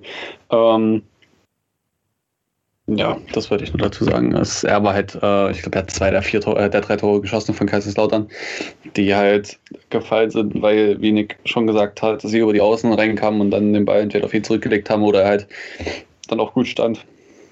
Ja. Ich wollte eigentlich noch auf das Spiel gegen oder in Mannheim eingehen, äh, wo wir auch lange glücklich wieder das 0-0 gehalten hatten. Ähm, wieder das Gleiche. Weidhoff hat uns einfach ähm, stark bespielt und wir kamen nicht wirklich äh, torgefährlich nach vorne. Wir hatten schon äh, die dümmste Aktion der Saison, Äh, das, das, tut mir auch äh, ein bisschen leid, das zu sagen, aber sie kam halt von unserem Kapitän, äh, von Sebastian May. Ich kann den Gedanken immer noch verstehen, der ihm durch den Kopf geschossen ist. Dieser, nee, ich sag's nicht, das ist ein Schimpfwort, dieser Vollidiot, äh, Martinovic, was glaube ich, spielt den Ball weg, weil wir schnell einen, also schnell einen Freistoß spielen wollen. Und ich kann das aus Fußballersicht richtig verstehen. Du willst ihm einfach nur die Beine wegtreten, weil er dir gerade diese Chance kaputt macht. Aber du musst es lassen. Der kriegt so oder so die gelbe Karte. Und er wollte es sicher so aussehen lassen, als ob er gerade den Ball spielen wollte und ihn deswegen getreten hat. Letztendlich tut die Aktion zwar auch dem Martinovic weh. Erstens, weil er gelb kriegt, zweitens, weil ihm die Beine gehackt wurde. Aber umso mehr hat es Dynamo wehgetan, weil man dann die letzten Minuten ohne Mai verteidigen musste und das in den 90 plus 5 dann nicht geschafft hat und am Ende diesen unglücklichen Elfmeter kassiert, wo es dann auch, das war glaube ich eine Ecke, die reingeflogen kommt, die, es wird nicht gut wegverteidigt, dabei fliegt zurück in den 16er und dann ist man unsortiert. Und am Ende ist da auch noch ein Ehlers, der Leidtragende, mal wieder mit einer unglücklichen Aktion. Kriegt auch noch rot und dann stehst du dumm da, fehlen zwei deiner drei Innenverteidiger. Äh, war, war dann nicht so der Wahnsinn. Ich glaube, es war das erste Spiel, wo dann ähm, Leroy Quadbo am Ende noch reinkam. Oh, das kann sein. Äh, ja, äh, ich glaube, das war auch nochmal so ein Spiel wie das äh, Hinspiel gegen Saarbrücken, wo du als Mannschaft einfach auf eine Zerreißprobe gestellt wirst, weil du wieder in der letzten Minute so ein Kack-Gegentor bekommst, wodurch du ein Spiel verlierst, wo du eigentlich so lange gekämpft hast, dass du es nicht verlierst. Ja, ja. Aber zum Glück hat man danach dann wieder in die Spur gefunden, auch ähm, dank Verschiebungen von äh, oder Verlegungen von Spielen, äh, dem Wetter geschuldet im Winter, wodurch man dann die zu dem Zeitpunkt schwachen Magdeburger und Lübecker erstmal bekommen hat und auch äh, Zwickau zum Beispiel verschoben wurde, die eigentlich ein gutes Team haben, wodurch diese Ausfälle von Mai, Ehlers, Weihrauch und Becker äh, ja gut, sage ich mal, auch durch die Spielverlegung äh, kompensiert werden konnten und man dann halt erstmal die schwachen Gegner hatte, wie zum Beispiel Magdeburg und Lübeck, wo du dann erstmal gewinnst und dann ist die Sperre vom Ehlers wieder weg gewesen. Dann hast du wieder einen Innenverteidiger mehr. Und dann hast du es halt in der Zeit gut gemacht, letztendlich. Äh, gewinnst gegen Zwickau dort, wo Zwickau nicht wirklich was in der zweiten Hälfte entgegenzusetzen hatte. Ja, und dann startet halt diese Serie, von der ich vorhin gesprochen hatte, sieben Spiele umgeschlagen. Mhm. Ich überlege gerade, wann haben wir, wann haben wir angefangen? Wir haben, ich würde fast sagen, nach mit dem, dem Magdeburg-Spiel. Mit dem nee, Magdeburg? Okay. Die erste Folge heißt Derby-Sieger. Ah ja, na gut, dann ist klar. Ach ja, dann. ja, schauen. Ja, aber ähm, wenn wir jetzt auch nochmal aufs Magdeburg-Spiel zurückkommen und auf die roten Karten, wenn du unsere Innenverteidigung anguckst, die Dreierkette, äh, sind so gesehen extrem wild. Leroy Quadvo, Paul Will, Tim Knipping, so drei komplett unterschiedliche Spieler. Ich weiß gar nicht, ob es unterschiedlicher geht in der Innenverteidigung. Ähm, deshalb. Oder wenn du dann Ömichen hinstellst. ja, also äh, total wild, aber natürlich dem absolut geschuldet, was, was im Spiel davor passiert ist. Aber trotzdem. Ja, vor allem, eins vor allem richtig, ne, also richtig schlimm, sage ich mal, aus taktischer Sicht, war, das Knipping das eine Spiel als rechter Innenverteidiger spielen musste. Weil, das habe ich auch schon mal geschrieben gehabt, er war, er war also Knipping ist aufbaustark, würde ich sagen, grundsätzlich, aber halt wirklich sehr limitiert auf seinen linken Fuß. Und äh, das ist sehr beschränkt. Und wenn du halt, wenn du ihn dann auf rechts hast, wo, wo er dann äh, passend angelaufen wird, dann, dann kannst du mit ihm dort einfach nicht aufbauen. Dann, dann schlägt er den halt lang oder spielt ihn halt wieder auf links. Und hatte Dynamo in dem Spiel dann gegen Magdeburg auch einen richtig krassen Linksfokus drin, der nicht so förderlich war für das gesamte Ballbesitzspiel. Aber ja, das ging dann, das wurde dann zum Glück wieder verworfen. Und äh, als dann, also ja, als dann Elas zurückkam. Ich denke, das war einfach nur eine Notlösung, aber das war auf jeden Fall aus taktischer Sicht anstrengend anzugucken, fand ich. Auch so ein bisschen. Das stimmt schon. Ähm, ja, ultimativ endet diese Serie dann ähm, in dem Spiel äh, Dynamo gegen Ingolstadt 4 zu 0. äh, was von Dynamo ein sehr starkes Spiel war, aber Ingolstadt vom eigenen Trainer letztendlich vercoacht wurde. Denn man hat ohne Sechser gespielt. Oder zumindest ohne äh, positionsbezogen, ohne die Sechs zu besetzen. Was natürlich in dem System von Koczynski extrem dumm ist, um das jetzt mal vorsichtig zu formulieren. Denn diese teilweise ja schon langen Bälle auf die Stürmer, die dann in den Bereich der Sechser vorstoßen, um die festzumachen, musst du verhindern und das hast du damit nicht gemacht. Und dazu kommt dann noch, dass äh, Ramsey Königsdörfer wahrscheinlich das Spiel seines Lebens gemacht hat und Ingolstadt quasi auch im Alleingang in diesem Spiel zerlegt hat. Ähm, und gerade diese, diesen Raum, äh, den normalerweise die Sechser abdecken, perfekt genutzt hat für zwei Dribblings, äh, aus denen dann letztendlich der erste Elfmeter und äh, dann das 2 zu 0 von Ramsey entstehen. Und ja, ich glaube, bis heute ärgert sich Thomas Ora noch darüber, dass er dieses Spiel so leichtfertig hergegeben hat. Auch wenn es am Ende für Ingolstadt natürlich gut gegangen ist. Ja, in dem Spiel war so das erste Mal, wo ich gesagt, wo ich gedacht habe, dass Dynamo etwas, äh, etwas ausgereistere Ballbesitzideen hat. Das war, das hat im Spiel jetzt nicht so einen riesen Einfluss genommen, ähm, weil man das Spiel meines Erachtens nach, wie du gesagt hast, vor allem aufgrund des Gegners gewinnt und äh, ja aufgrund äh, der einfach der komplett schwachen Leistungen von Ingolstadt. Ähm, nichtsdestotrotz hat das dann gerade auch im Hinblick auf das Spiel gegen Meppen schon gute Ansätze äh, gezeigt gegen Ingolstadt, wie, wie, du gesagt hast, war es halt wirklich so, dass wir das Spiel gewinnen aufgrund des äh, ja, schwachen Pressings von, von, von, vom Gegner. Also Ingolstadt, haben wir gerade vorhin schon gesagt, ist im Ballbesitz nicht wirklich kreativ, spielt schnell lang äh, und es, die kommen eigentlich oft über ihr, über ihr gutes Pressing äh, in diesem 4-4-2. Aber das hat in, an dem Tag wirklich gar nicht funktioniert. Also das war total löchrig, total unkompakt. Du konntest die Halbräume gut bespielen die haben, waren teilweise, haben teilweise Mannorientierungen aufgenommen, ähm, aber die konnte Dynamo halt total einfach bespielen, dadurch, dass sie das Zentrum überladen konnten. Das, das habe ich irgendwie gar nicht richtig verstanden, warum Ingolstadt da so, ja, so, so, so, so, so unsouverän agiert hat, würde ich sagen. Am Ende gewinnt man deswegen halt verdient, auch wenn, wenn vielleicht auch ein bisschen zu hoch. Also da muss man auch sagen, dass Dynamo halt äh, mehr, mehr Tore schießt, als sie eigentlich hätten sollten. Also waren halt so, so ja, sagen wir mal, ein paar Zufallstore dabei, nicht alle, aber ähm, trotzdem war es vielleicht am Ende ein bisschen zu hoch. Aber ja, wie gesagt, es, es war, war ein gutes Spiel, ähm, wo man vor allem vom Gegner profitiert hat. Genau, und im Endeffekt hast du dann in diesem Spiel noch den Lichtblick äh, von Lukas Stor, der ja am Ende den Konter da äh, gut abschließt. Und man hat eigentlich gehofft, dass er darauf aufbauen kann, aber es hat irgendwie nicht funktioniert. Also für ihn hat mich das auch wirklich ähm, gefreut, erstens, dass er dieses Tor gemacht hat, zweitens aber auch, dass er dann am Ende nicht daran anknüpfen konnte, ist sehr schade. Generell dachte man dann sicher nach diesem Spiel, im Dynamo-Fankreis, vielleicht aber auch im Team ein bisschen, äh, dass man jetzt im Spaziergang in die, erste, äh, die zweite Liga zurückkehrt. Aber dem war nicht so. Und zwar kommt dann mit dem nächsten Spiel wieder mal in München ähm, wieder mal eine Wende in dieser Saison, äh, wo man eigentlich ja taktisch gesehen das hattest du, Nick, damals schon gesagt im Podcast, aber auch äh, individuell ähm, einfach schlechter war. Und eigentlich nur Brollo uns im Spiel gehalten hat mit dieser Wahnsinnsreaktion, wo er den Schuss aus, was waren das, acht, neun Metern von äh, Mölders mit einer Hand übers Tor lenkt. Und äh, da in dem Spiel hatten wir wirklich viel Glück. Aber auch Pech. Aber auch Pech, genau. Also Ramsey, der alleine auf dem Tor dazuläuft nach super Zuspiel von Hosiner. Und in neun von zehn Fällen macht der Junge den Ball halt rein. In dem Fall nicht. Und im Gegenzug kassierst du das Tor.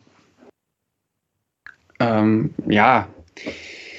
Ich bin eigentlich ganz froh, dass äh, Ramsey sich nicht so sehr davon hat beeindrucken lassen, sondern ähm, dann ja, hinterher wieder daran anknüpfen konnte was er vorher gezeigt hat. Und das hat mich eigentlich äh, dann doch wieder gefreut am Ende. Das war das Spiel, wo, wo ähm, danach ist alles plötzlich wieder ganz eng war, ne? Da, zu dem Zeitpunkt ein Punkt nur auf Platz 3. 10 Punkte, aber auf 1860 trotzdem gehabt, die wir, zumindest ich, wirklich abgeschrieben hatte zu dem Zeitpunkt. Äh, mit einem Comeback, was ich wirklich so nicht gedacht hätte. Und dann ging es ja, ging's ja weiter. Ne? Ab da wir, ne, die längste Torlos-Serie in der Geschichte danach. Nach dem Spiel gegen, gegen 1860. Ja, ist, war eine harte Zeit, muss ich so sagen. Ja, ich, ich denke, dass das Spiel gegen 1860 hat dann sozusagen die Dynamos Leistungen und Dynamos Ergebnisse davor wieder ein Stück weit eingeordnet. Also gerade wenn wir das Spiel davor nochmal anschauen gegen Meppen, das war 4-0, gewinnen wir total souverän, war meines Erachtens auch das beste Saisonspiel. War, hatten wir gutes Pressing, auch ein ordentliches Ballbesitzspiel. Welches würdest du denn sagen? Ingolstadt. Ja, gut, okay. Ja, kann man schon sagen. Aber ich, ich fand, bei Meppen hat halt auch, das wollte ich gerade noch sagen, dann spielt halt auch wieder die Rolle, dass äh, der Gegner halt einfach absolut schwach ist. Und gerade im Pressing, in dem die Halbräume nicht gut zumacht und du da halt auch easy ähm, durchkommst und ähm, easy Tore kreieren kannst. Und das wird halt dann dadurch, dieses 1860-Spiel wird es dann eingeordnet, weil dann kommst du gegen einen Gegner, der, der taktisch stark ist der mit Michael Kölner einen guten Trainer hat und verlierst am Ende genau deswegen, weil du halt taktisch unterlegen bist, verlierst du verdient. Ähm, wir haben gegen das Angriffspressing von Löwen keine Lösung gefunden. Die haben uns dann mit dem flexiblen Ballbesitzspiel in so einem 3-4-3, 3-4-1-2 ähm, gut dominiert.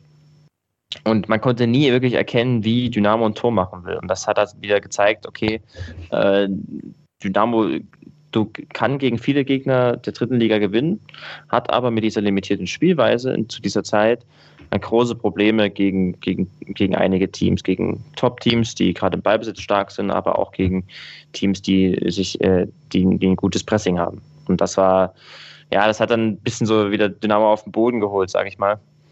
Ähm, und zu der entscheidenden Szene, ich habe, hast du vorhin schon gesagt, Lukas, da gab es ja auch dann, ähm, da gab es auch eine Frage auf Twitter dazu, wie wir das einschätzen. Ich glaube halt, dass es, äh, also dass es, dass die, die, die Szene zwar im Endeffekt so unglücklich wirkt, weil wir halt so, ja, im Gegenzug kassierst du halt das Gegentor, wenn du das Tor von, mit, bei, bei Königsdorfer machst, ähm, gewinnst du das Spiel wahrscheinlich. Aber im Großen und Ganzen wäre es halt trotzdem nicht verdient gewesen, äh, wenn wir das Spiel gewinnen, weil einfach, wir waren da komplett unterlegen, das ganze Spiel. Und nur, äh, wir, wir, kassieren eigentlich nicht vorher schon ein paar Tore, weil, äh, also wir kassieren vorher keine Tore, weil 1860 vor allem im letzten Drittel einfach noch etwas ungenau ist und man die falschen Entscheidungen trifft und so. Ähm, Im Großen und Ganzen war es halt einfach dann Pech, dass, dass, dass Randy den da nicht trifft. Im Großen und Ganzen, äh, ja, wenn man das ganze Bild betrachtet am Ende, war es trotzdem verdient, dass wir das dann verlieren. Ja, denke ich auch. Äh, daraufhin startet natürlich 1860 dann die Serie ihres Lebens, habe ich mir aufgeschrieben. äh, das ist ein bisschen ähm, umgekehrt wie zur Hinserie, wo wir nach dem 1860-Spiel unsere Serie gestartet haben. Aber, und das in Anspielung auf Sascha Mölders, äh, am Ende bekommt das Team von 1860, was es verdient hat. Und zwar den vierten Platz. ähm, wie er ja gesagt hat, so schön zu äh, seinem Kollegen äh, Welzmüller ähm, nach dem Spiel gegen Bayern 2. Am Ende bekommt er das, am letzten Spieltag bekommt er das, was er verdient hat. Äh, leider traf das, oder was heißt leider, aber es traf halt auch auf 1860 dann zu. Äh, für sie natürlich bitter gelaufen, aber Sascha Mölders hat sich in dieser Saison nicht nur Freunde gemacht. Ähm, ja, leider für Dynamo ist es dann so, dass man, wie du schon gesagt hast, Nick, danach Spiele zeigt, äh, die für mich auch ein bisschen ohne Esprit waren. Ähm, ich glaube, irgendjemand hat in einem Interview später gesagt, ähm, das war eine Phase der Saison, wo man zum einen natürlich durch die Corona-Fälle und den, die Mannschaftsquarantäne gebeutelt wurde, aber zum anderen auch in der Kabine saß und nicht so richtig wusste, was man noch anders machen soll, um das Ganze wieder umzudrehen und wieder zu gewinnen.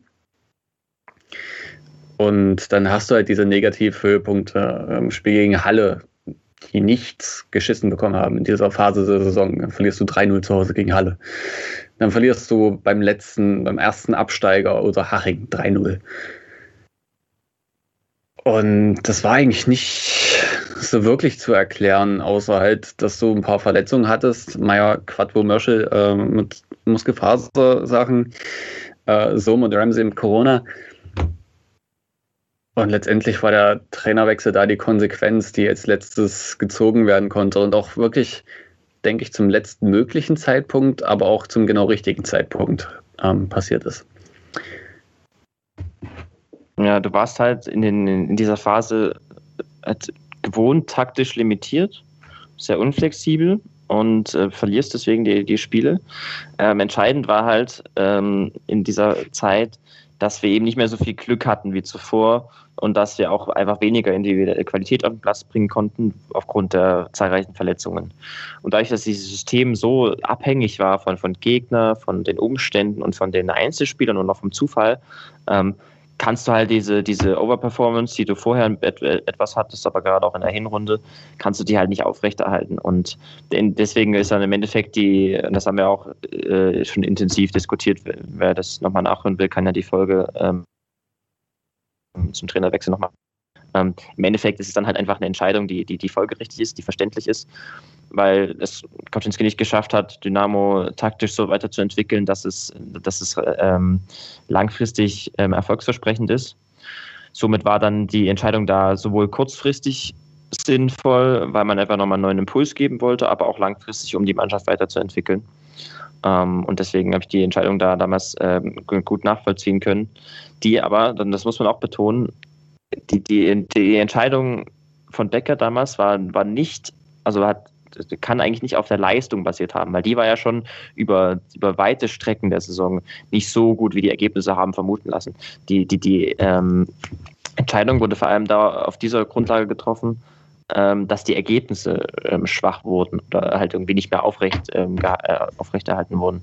Ähm, das ist halt, das zeigt meines Erachtens nochmal, dass, dass Becker das Kaczynski durchaus äh, auch mit ihm durchaus auch ähm, das Jahr hätte zu Ende machen wollen, wenn es halt geklappt hätte mit den Ergebnissen aber er äh, halt trotzdem dann auch, irgendwann musste er halt dann auch das, sowohl das kurzfristige als auch das langfristige im Blick behalten und die äh, Entscheidung für, das, für die Gesamtentwicklung des Vereins treffen, die dann im Endeffekt richtig und auch erfolgreich war, wenn wir dann die nächsten Spiele anschauen.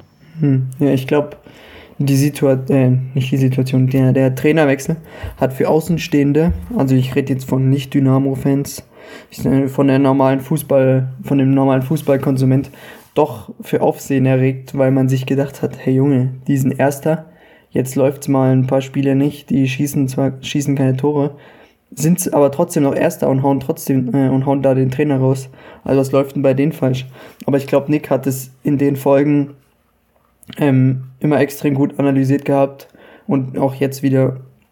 Du kannst das halt nicht durchziehen, dass du dermaßen überperformst und dann kommt halt so eine so eine Situation, wo, wo dir nichts mehr anderes übrig bleibt, beziehungsweise, wenn wir es jetzt mal vergleichen mit, mit Werder Bremen, die ähm, zwar in äh, Tabellen technisch gesehen unten waren, aber trotzdem ähm, die gleiche Situation hatten und dann in Kofeld am letzten Spieltag entlassen haben und gehofft haben, ja komm, im letzten Spieltag der Schaf, er wird das wuppen.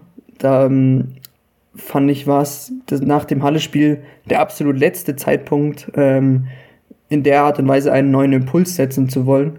Ähm, und das ist natürlich dann, wie wir alle wissen, extrem gut geglückt, äh, zu unserer Freude. Danach kommt ja dann die Serie mit keinem Gegentor. Was ja, ja, ich freue mich immer noch.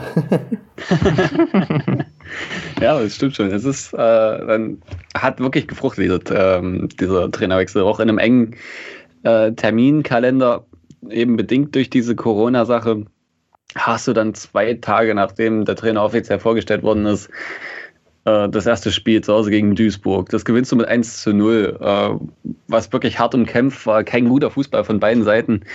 Dynamo hat Glück mit einem Pfostentreffer oder hat Glück, dass Vermey den Ball aus, äh, was waren das, vielleicht 13 Metern über den Kasten jagt. Brollo, der zweimal im Aufbau unsicher ist. Und dann sind es halt die drei Spieler, die vorher in einer Krise waren, also da ferner jetzt vielleicht nicht so, aber ähm, Diawusi und Pana, die dort dieses Tor rausspielen. Und da ferner der den dann wirklich auch äh, anspruchsvoll äh, macht, den reinkrätscht hat bei mir für eine Heißexplosion gesorgt, bei vielen anderen Dynamo-Fans sicher auch. Und gerade Panna ist eigentlich auch dann die Story, äh, was, was, was die Spiele angeht, nach der Verpflichtung von Alexander Schmidt, ähm, der dann viel mehr Vertrauen bekommen hat und das auch mit Leistung zurückgezahlt hat. Nicht nur in diesem Spiel gegen Duisburg, sondern auch im Spiel darauf gegen Oerding, wo er dann das 1 zu 0 macht. Und ja, im Endeffekt hat dieser Trainerwechsel, muss man, denke ich, auch so sagen, uns den Aufstieg gerettet. Definitiv, ja. Entscheidend ist in dieser Phase wirklich die strategische Veränderung, die, die Schmidt reinbringt. Das, äh, das, das, ja, ich glaube, das, was er wirklich spielen lassen will, und die, ja, die, die Extreme dieser strategischen Veränderung, die siehst du halt in diesem Duisburg-Spiel, wo Dynamo mit komplett, mit einem komplett anderen Ansatz startet, wo sie an, ein Angriffspressing spielen, wo sie nach vorn verteidigen, stets aktiv sind und auch im Ballbesitz mutig sind. Das hat alles nicht 100% geklappt.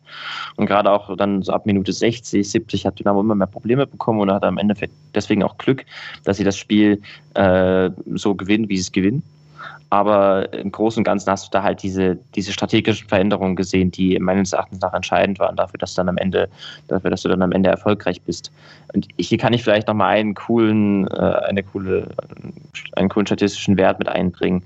Ähm, das ist ein, ein der, der PPDA-Index.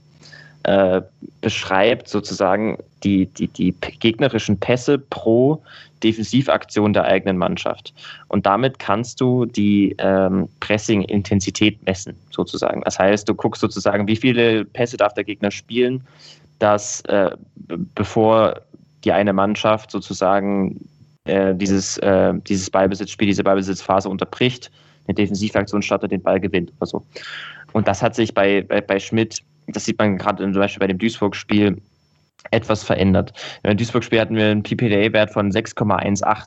Das heißt, dass wir im Durchschnitt ungefähr nur sechs Pässe von Duisburg zugelassen, bevor wir zugelassen haben, bevor wir ähm, den Ball erobert haben. Währenddessen du äh, im Durchschnitt über die gesamte Saison bei Kauczynski halt einen Wert von 11 hast oder so. Was halt, sage ich mal, ein deutlicher Unterschied ist, der, der die Tendenz aufzeigt, dass wir einfach deutlich aktiver sind unter Schmidt. Das hat sich dann in den nächsten Spielen, gerade beispielsweise gegen Ferl, etwas verändert, weil Schmidt da vor allem auf die kurzfristigen Erfolg aus, aus war. Also da halt auch taktisch einige Sachen verändert hat, die er vielleicht äh, grundsätzlich äh, nicht so häufig macht, sich auch etwas mal, manchmal mehr zurückgezogen hat und so. Deswegen kann man das jetzt in diesem kurzen Untersuchungszeitraum noch nicht so 100% festmachen. Aber ich glaube, wenn du halt dir anguckst, wie das, wie die ersten Spiele von ihm waren, und gerade das Duisburg-Spiel, siehst du, was er machen möchte mit dem Team. Und da ist dieses Pressing, dieses, diese Aktivität halt ein großer Faktor, ähm, den man da schon erkennen konnte. Genau.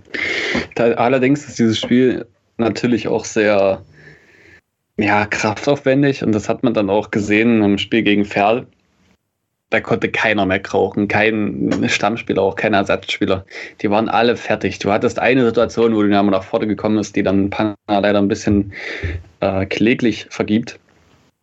Aber dieses 0 zu 0 zu halten, war, glaube ich, der letzte, allerletzte Impuls, der der Mannschaft gefehlt hat, um letztendlich den Aufstieg einzutüten. Du hast gesehen, du kommst hier gegen diesen stark eingestellten Gegner nicht an. Der Gegner hat starke Chancen, aber du hast halt auch den besten Torhüter der Liga. Entschuldigung an alle anderen guten Torhüter äh, der Liga, aber Borlo war es einfach für mich. Ähm, auch wenn er nicht in diese komische Elfter gewählt worden ist. Aber er hat nun mal unfassbare Dinger gekratzt, äh, wie gegen Mörders, wie gegen Eilers, ähm, aber auch gegen Viktoria Köln, wo er zwar den Fehler drin hatte, hat er vorher trotzdem eine starke Parade gezeigt gehabt. Und dann hast du einfach als Mannschaft dieses Unentschieden gehalten. Und für mich war das äh, das schwierigste Spiel, vielleicht vom Kopf her und von der Leistung her der, gesamten, der gesamten Saison. Und du bist da durchgekommen und hast diesen wichtigen Punkt mitgenommen. Und dieses positive Gefühl hat, den, hat der Mannschaft dann sicher für den Rest der Spiele einfach was mitgegeben, äh, was sie noch weiter angetrieben hat, noch weiter zu rennen und wieder frisch zu werden. Und dann hat man halt auch einfach gesehen in den letzten Spielen, wie Dynamo wollte, gegen Köln aufzusteigen, äh, beziehungsweise gegen Türkgücü aufzusteigen, wo man dann auch sehr effizient war mit den Chancen, die man hatte. Und ja, so kommt man dann am Ende auf Platz 1. Gegen Fair war das wirklich, wie du gesagt hast, total richtig. musst du das Spiel eigentlich verlieren, aber äh, im Endeffekt kriegst du es halt mit, mit Glück und mit einem guten Torwart, der, jetzt nehme ich es schon voraus, der Spieler der Saison ist. zumindest zumindest äh, auf, aus Fansicht. Und ähm, ja, dann ist halt im Endeffekt, es war kein gutes Spiel von Dynamo, aber trotzdem nimmst du da in der, in der Endphase, guckst du ja vor allem auf das Kurzfristige und dann war damit war das Ergebnis okay.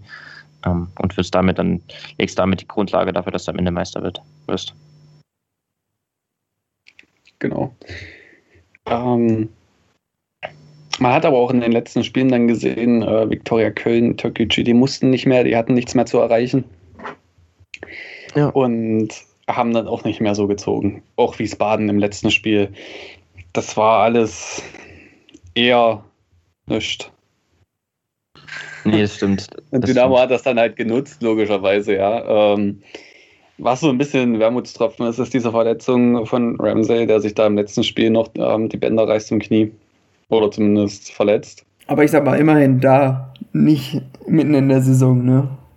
Also rein zeitpunkttechnisch gesehen ist es mir lieber, er macht es im, im, im, letzten Spiel, als jetzt äh, gerade vor der Entscheidungsphase, weil er jetzt genug Zeit hat, sich wieder, ähm, sich wieder zu rehabilitieren.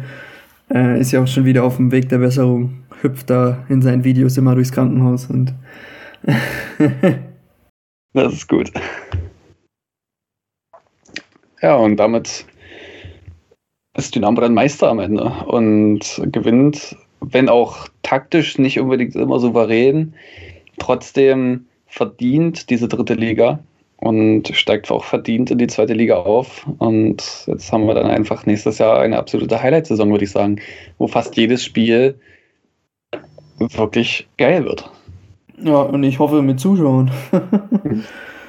das wäre sehr schön, ja. Also, ja, zwar wahrscheinlich nicht pickepacke voll, aber also, dass da ein paar zugelassen werden, ist ja nicht, nicht mehr so unrealistisch. Da können wir ja gleich die Frage aufmachen, die kam auch rein. Äh, wie, wie, wie, schätzen wir die, das, das Fehlen der Zuschauer in die Saison ein? Welchen Einfluss hat das gehabt? Was, was sagt ihr dazu? Ich hatte es ja schon am Anfang, als wir das HSV-Spiel durchgenommen haben. Als, also, also auf Fansicht hat es natürlich eine extreme Auswirkung, wenn du dann diese Euphorie hast und ähm, aber das, das spielt natürlich der Punkt mit, dass man lange keine Zuschauer hatte und dann wieder welche drin und man sich dann unbedingt freut. Ähm, aber ich kann mir durchaus vorstellen, gerade das Dresdner Publikum ist ja, ja, ist es nicht ungeduldig, aber wenn es dann nicht läuft, kriegen die Spieler das schon mit, glaube ich. Ähm, Im Sinne von, von Pfiffen und so. Es gibt ja immer diese, ich nenne es mal kurz so, diese, ja gut, ich nehme ein anderes Wort, diese, hm, ja, diese Kollegen, die dann meinen, man liegt zur Halbzeit 2-0 hinten äh, und dann muss dann zur Halbzeit die, die Mannschaft auspfeifen. Ähm, was ich nicht verstehen kann, weil die Typen sind auch nur Menschen, dass es nicht immer rund laufen kann. Es, es, es liegt in der Natur der Sache, aber ähm, trotzdem glaube ich, gerade in Dresden, dass die Zuschauer einen extremen Einfluss haben. Und gerade auch, wenn wir jetzt gucken, was dann fantechnisch außenrum passiert ist, ne? Weil wenn wir jetzt an das Rostock-Spiel denken, wo die Jungs da nach Rostock fahren, um diese äh, provozierenden Plakate aufzuhängen, oder auch jetzt diese ganze Zuschauerdiskussion mal ein bisschen hervorgelassen, erlaubt oder nicht erlaubt, aber was dann halt auch im letzten Spiel dann passiert, beziehungsweise vorletzten, äh, rund ums Stadion, wie viele Menschen sich da ansammeln. Glaube ich, kann, hat das einen anderen Einfluss, wie wenn jetzt, ohne jemand auf die Füße treten zu wollen, da Sandhausen kommt, die trifft es bestimmt nicht so stark, wenn die Zuschauer äh, nicht da sind. Ähm, deshalb glaube ich schon, dass das einen Einfluss hat. Ähm, Gerade wenn es mal schlecht läuft, bekommt die Mannschaft sowas zu spüren. Und ich glaube auch, dass von Vereinsseite ein bisschen anders gehandelt wird, weil dieser Unmut der Fans einfach viel stärker dem Verein gegenüber getragen wird. So kommt es in den sozialen Medien halt. Da werden halt Kommentare geschrieben, ja.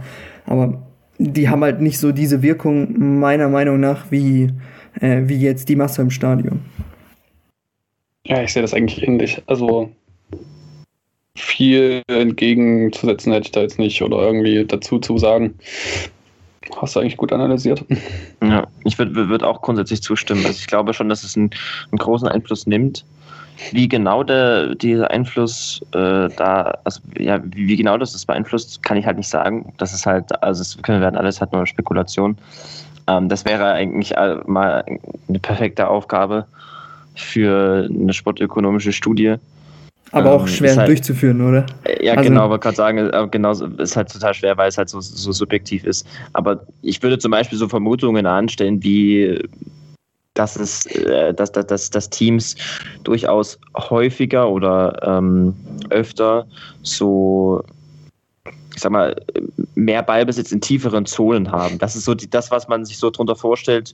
So, ja, die, die, die spielen hinten rum und dann fangen die Fans an zu pfeifen. Solche, solche Szenen. Sowas könnte ich mir vorstellen, dass das öfter vorkommt mhm. oder dass zum Beispiel die Pressing-Intensität abnimmt manchmal. Oder dass die, die, zum Beispiel die intensiven Läufe in den letzten zehn Minuten abnehmen. Sowas würde ich als Vermutung aufstellen, aber wie gesagt, wissenschaftlich müsste man das eigentlich mal untersuchen. Das ist eigentlich spannend. Also, ähm, was allein Zuschauereffekt auf Siege angeht, gibt es aus der NFL hm, Statistiken, die vor der Pandemie dahin geschwenkt sind, dass es weniger Heimsiege gibt, obwohl Fans da sind, dass es diesen Home Field Advantage nicht gibt. Mhm. Ähm, in Deutschland ist es so, als während der Pandemie, wo keine Zuschauer waren, gab es mehr Auswärtssiege. Ähm, ob das jetzt in Zusammenhang steht, äh, weiß ich nicht. Kann ich nicht einschätzen, einfach auch weil es nur eine Saison war, die jetzt komplett ohne Zuschauer gespielt wurde. Das kann auch einfach eine ganz normale Fluktuation sein, wodurch ja einfach nichts bewiesen wird am Ende. Ja, ja der Untersuchungszeitraum ist einfach zu klein. Du müsstest eine, riesig, eine riesige Studie dazu machen, dann, dann würde das gehen. Aber ja, ich würde sagen, so zehn Jahre wäre schon so das, was man da ja. ansetzen müsste. Aber ich glaube, du nimmst alle Spiele in diesem Jahr auf der ganzen Welt oder so. ja, genau.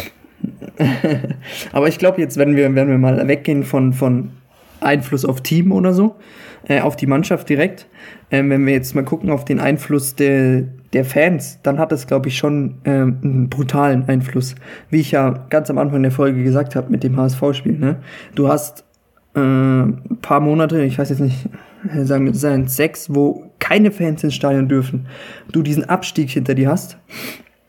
Und dann startest du mit einem Spiel, mit einem Kader, der Zweitliga-tauglich ist, startest du in ein Spiel gegen den HSV und schießt 4-1 ab, ne? Da, da ballt sich dann was zusammen, so diese Freude aus, jawohl, hey, wir können wieder ins Stadion, ne? so Normalität kommt zusammen, ne?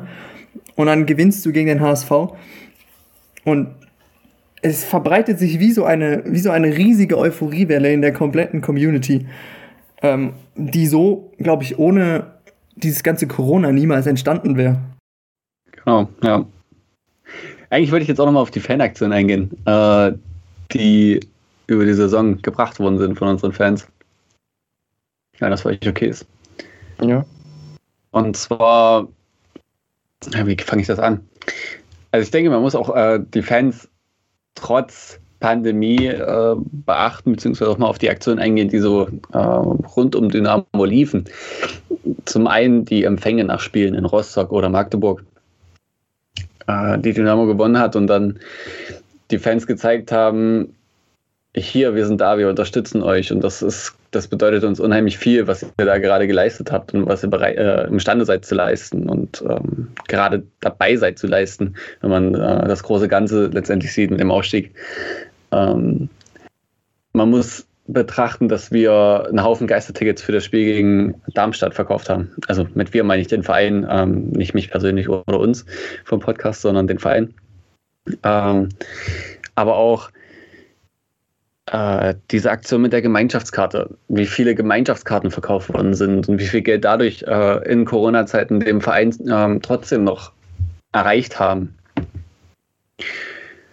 Man muss aber auch sehen, diese Aufstiegseskalation im großen Garten, ähm, die von beiden Seiten, sowohl Polit Polizei als auch ähm, einigen gewaltbereiten Idioten, ähm, ja, genutzt worden sind, einfach um wieder mal Schlagzeilen zu machen, äh, im negativen Sinne von Dynamo. Da sind auch Aktionen dabei gewesen, die jetzt nicht so toll sind oder einfach zu verurteilen sind, wie halt dieses am Aufstiegstag. aber genauso halt einfach dieser Zusammenhalt und dieses äh, Vereinsleben, warum ich Fan von Dynamo bin, dieses, diese Aktionen, die so einem Verein ausmachen wie Dynamo Dresden. Ob das jetzt im vollbesetzten Stadion eine der größten, ganz, äh, also einer der größten Blockfahren überhaupt äh, ist, wie damals gegen Magdeburg in der Aufstiegssaison, oder wie dieses Jahr eben diese Empfänge oder die kleine Party äh, nach der Meisterfeier am, Trainingsleis äh, am Trainingszentrum. Ich denke, da muss man, sowas muss man zumindest erwähnen, wenn man über so eine doch außergewöhnliche Saison spricht. Und im Endeffekt, ich weiß nicht, wie es für euch ist, für mich fühlt sich diese Saison so an, als wäre sie nie passiert. Ja. Einfach weil wir nicht ins Stadion konnten. Es, es wäre dieser Ausflug in die dritte Liga, dadurch, dass wir auch sofort wieder aufgestiegen sind, quasi nicht passiert. Es ist schon lustig, ne? Aber ich habe ich hab so ein relativ ähnliches Gefühl. Ich meine, du kannst ja auch in gewisser Weise unseren Podcast als, als symbolisch dafür nehmen, was du gerade gemeint hast.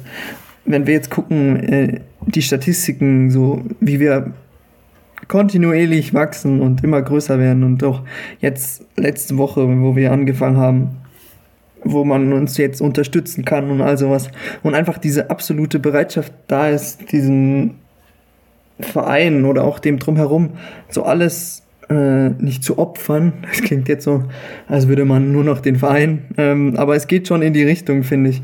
Einfach dieser Verein, was der für die Menschen bedeutet und alles so. Und da ist es halt dann extrem schade, dass das natürlich so sein muss, wenn man keine Fans im Stadion hat. Und wie du gerade gesagt hast, es ist irgendwie ganz komisch, die Saison. Ne? Also ich glaube, ohne den Podcast hätte ich die Saison noch viel schlimmer wahrgenommen. Schlimmer in dem Sinne, dass, ja, wir sind aufgestiegen so wieder. Aber was habe ich davon? Hm? Ja, genau.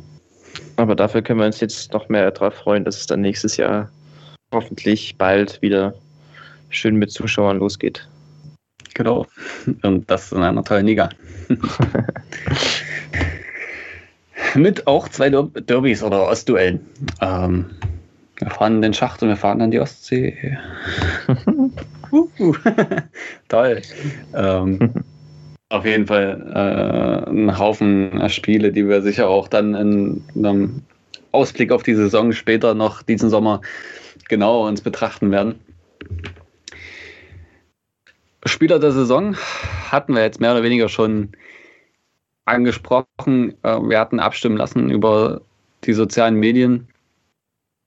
Ähm, da kommt noch mal, da kommt noch mal ein Post. Also okay. Ich habe was im Pedo. Aber Lukas, willst du das Ergebnis verkünden? Ja, warte, ich hatte es gerade offen. Äh, sorry, ja, hier ist es. Ähm, ja, also ich kann ja noch mal kurz von vorne das, mir, das Voting durchgehen. Wir hatten uns auf so ein paar, ja, ich glaube, die Key Players, wenn wir jetzt in, dem, in der Fachsprache bleiben wollen mit XG-Stats und all sowas, äh, rausgesucht. Ich glaube, die waren auch relativ, ähm, ah, relativ ersichtlich. Es ist wir hatten zwar eine gute Teamleistung, aber es gab trotzdem, glaube ich, ein paar Spieler, die trotzdem herausgestochen haben. Ähm, wir haben angefangen mit den Angreifern, ne? Da haben wir zur Abstimmung Daferner, Königsdörfer, Hosina und Sohm. Ähm, Hosina und Sohm mit einem Prozent der Stimmen auf Platz 3 und 4. Dann, was euch beide, wie ich schon mitbekommen habe, ein bisschen schade fanden, Königsdörfer auf Platz 2 mit 31 Prozent der Stimmen. Und da ferner dann doch relativ eindeutig fast das, äh, obwohl, nee, relativ eindeutig 67 Prozent der Stimmen geholt. Ähm, ja, in der Hinsicht hätte ich auch eher fast gedacht, dass es Königsdörfer macht, aber Demokratie ist Demokratie, ne?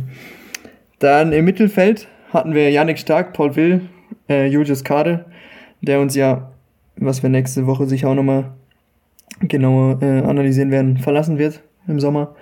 Heinz Mörschel, der sich dann doch äh, noch da irgendwie reingeschummelt hat, hat Paul Will zu meiner Freude äh, das Mittelfeld-Voting gewonnen. Also fand ich extrem cool, der ähm, extrem unterm Radar geflogen ist, fand ich diese Saison. Ähm, und zum Abschluss hatten wir noch die Verteidigung. Ah ne, zum Abschluss, ja gut, die Torhüter haben wir auch noch. Ähm, die Verteidigung mit 87% Tim Knipping gewonnen. äh, ich glaube, da braucht man nicht mehr zu sagen. Elas auf Platz 2 mit 7%. Und zum Abschluss noch die Torhüter Broll und Wieger standen zur Auswahl. Und da hat der liebe Kevin Broll mit 92% gewonnen. Und wenn wir jetzt äh, zum Mann der Saison kommen, es stand lange unentschieden. Tatsächlich. 171 Leute haben mit abgestimmt. Ich glaube, das kann man dann schon äh, als eine, eine wissenschaftliche Untersuchung durchgehen lassen, oder? mit 171 ja, Stimmen. Ähm, 50 reichen für eine wissenschaftliche Untersuchung. Schau anschauen. also fangen wir mal auf Platz 4 an. Also nur zur Erklärung, die vier Leute von gerade eben, Broll, Knipping, Will und Daferner standen zur Auswahl. Auf Platz 4 mit 5% äh, Paul Will. Auf Platz 3, so,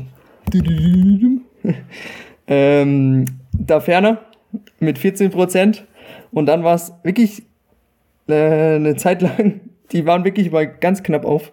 Äh, auf Platz 2 Tim Knipping mit 37% und Platz 1 Kevin Broll, unser Community-Spieler der Saison, Kevin Broll. Herzlichen Glückwunsch, falls du es hören solltest.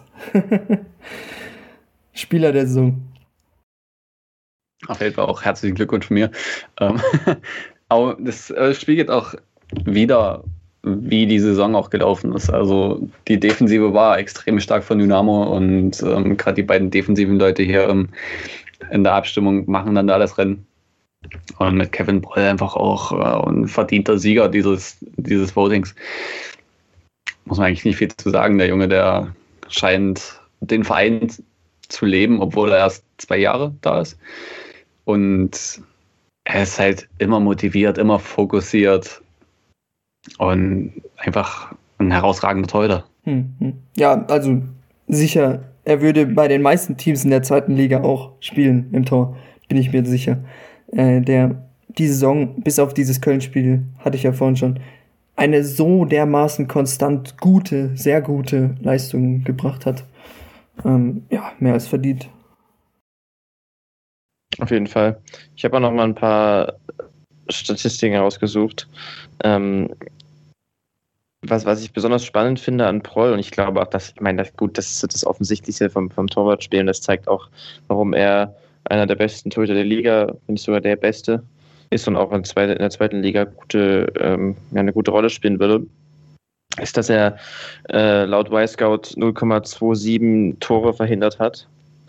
Ähm, das bedeutet sozusagen, also pro, pro 90 Minuten natürlich, ähm, das bedeutet, dass er, das ist sozusagen, das basiert darauf, dass wir uns die Diskrepanz zwischen den kassierten Toren und der Qualität der Schüsse, die er auf das Tor bekommt, anschauen. Und da ähm, wird halt, kann man ausrechnen, dass sozusagen er pro Spiel 0,27, also ein Viertel der Tore, Viertel eines Tores verhindert.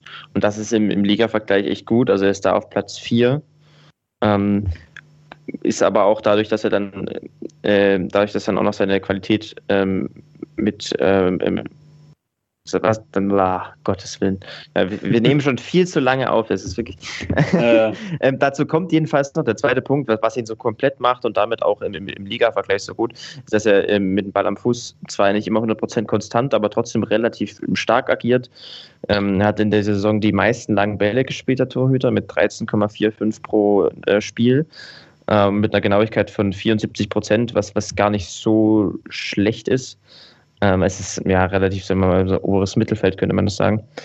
Ähm, sodass er insgesamt äh, bei, bei, bei Scout nach dem Torwartindex auf Platz 2 der Liga ist hinter Kolke.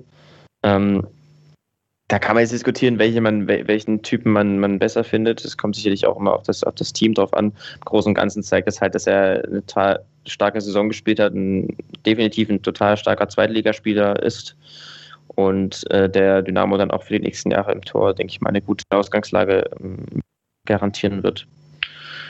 Ähm, andererseits, wenn man noch die anderen Spieler anguckt, die im Gespräch waren, würde ich noch Knipping hervorheben, der einfach wahrscheinlich der kompletteste Spieler war dieses Jahr äh, in der Innenverteidigung.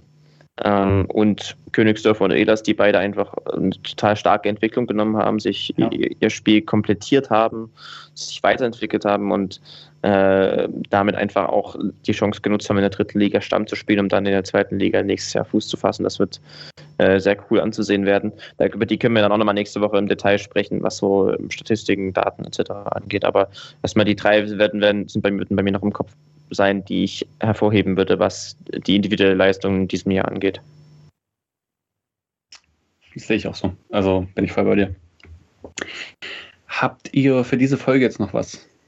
Ich würde mal ganz kurz, also naja, gut, ganz kurz wird wahrscheinlich schwierig, aber ich würde nochmal auf so, ich habe ja jetzt Daten zur Verfügung, deswegen würde ich nochmal auf einige interessante Aspekte eingehen, die ich rausgefunden habe. Ich versuche es aber schnell zu machen, weil wir schon relativ weit sind. Ähm, und zwar habe ich mir die Daten zur Saison angeguckt, also die gesamtmannschaftlichen Daten, die individuellen Daten besprechen wir, wie gesagt, nächste Woche in der Kartanalyse. Ähm, hier aber nochmal einige spannende Dinge. Ähm, zum einen nochmal kurz auf die XG-Entwicklung über die ganze Saison einzugehen. Ähm, werde ich vielleicht auch nochmal was auf, auf, auf, Twitter dazu schreiben oder irgendwie ein Diagramm machen oder so. Äh, es finde ich ganz interessant, dass man eben wirklich diese Phasen von Dynamo erkennt, die wir eben gerade vorgestellt haben. Ähm, mit, mit einer Phase, wo du äh, underperformst, dann in, äh, am Ende der Hinrunde in der Phase, wo du überperformst, klar. Das finde ich total spannend insgesamt, wenn man dieses gesamte Bild betrachtet, äh, kann man halt nochmal festhalten, dass Dynamo äh, den meisten, also der Spiele, äh, die, die ja, häufig überperformt hat in diesem Jahr. Also du hast 13 Spiele, wo du eigentlich ähm, zu viele Punkte holst, als, als es statistisch zu erwarten gewesen wäre.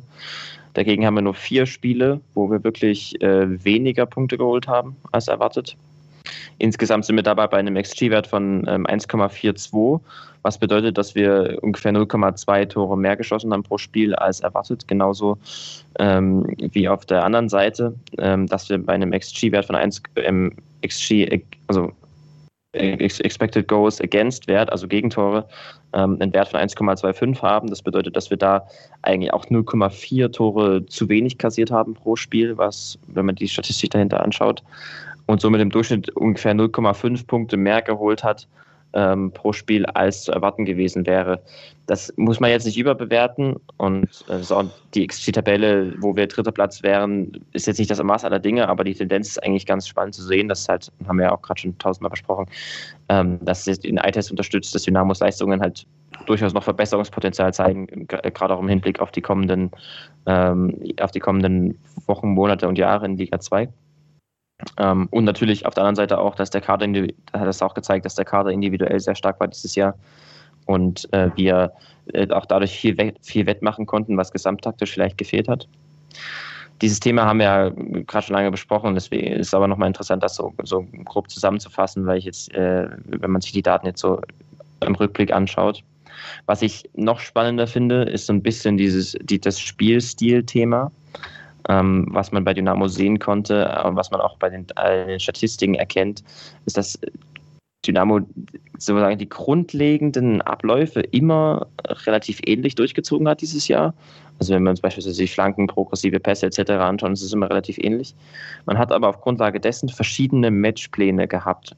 Vor allem unter Kauczynski hat sich da einiges, äh, also es war da einiges, wurde da einiges manchmal variiert. Also da hat Spiele dabei, wo du ähm, äh, hochgepresst hast, wo du ein PPTA-Wert sehr hoch ist.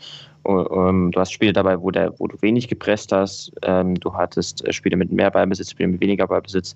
Das war grundsätzlich, äh, wenn man sich die Einzelspiele anguckt, sehr flexibel, was ich spannend finde.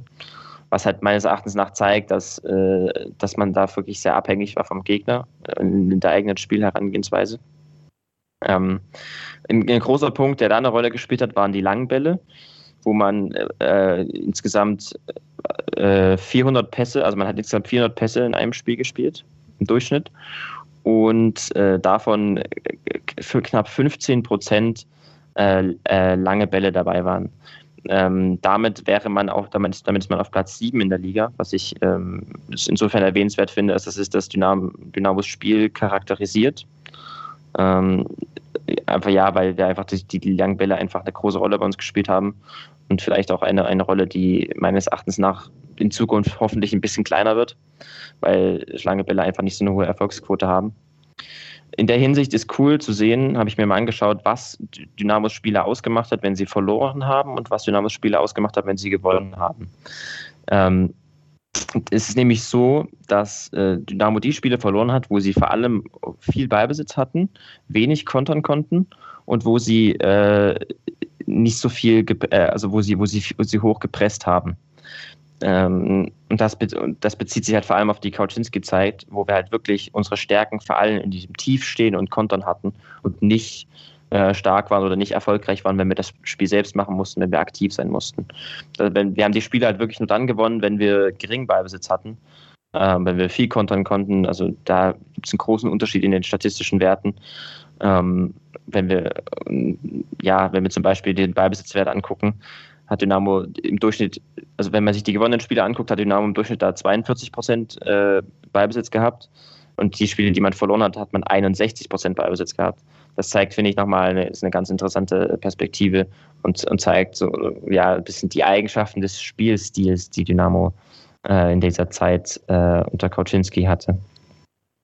Finde ich ganz spannend. Ähm, dann noch eine, eine, eine Sache würde ich noch zum Trainerwechsel sagen.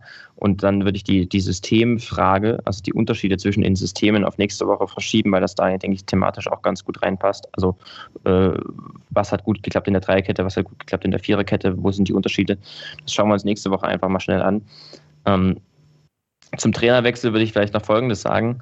Es, ich hatte gehofft und gedacht, dass ich vielleicht in den, in den Daten noch etwas äh, mehr, mehr den, den äh, den strategischen, die, also die, die, den Unterschied in, den, in der strategischen Herangehensweise ähm, qualifizieren kann. Da aber der Untersuchungszeitraum mit den fünf Spielen am Ende so klein war, bei, bei, bei Schmidt hat das nicht ganz so richtig geklappt. Das liegt vor allem auch daran, dass äh, Schmidt da wirklich eine sehr flexible Herangehensweise gewählt hat, um das kurzfristige Ziel, dem Auf, das Auf, den Aufstieg zu erreichen. Also wir hatten Spiele dabei, wo wir ähm, ein hohes Pressing hatten, wo wir tief verteidigt hatten, wo mal waren wir mehr auf den Ballbesitz fokussiert, mal mehr auf den Konter. Ähm, deswegen kann man noch nicht so richtig ausmachen äh, von den Daten her, was, was Schmidt wirklich äh, so ja, groß, also groß verschieden macht im Vergleich zu der Zeit davor.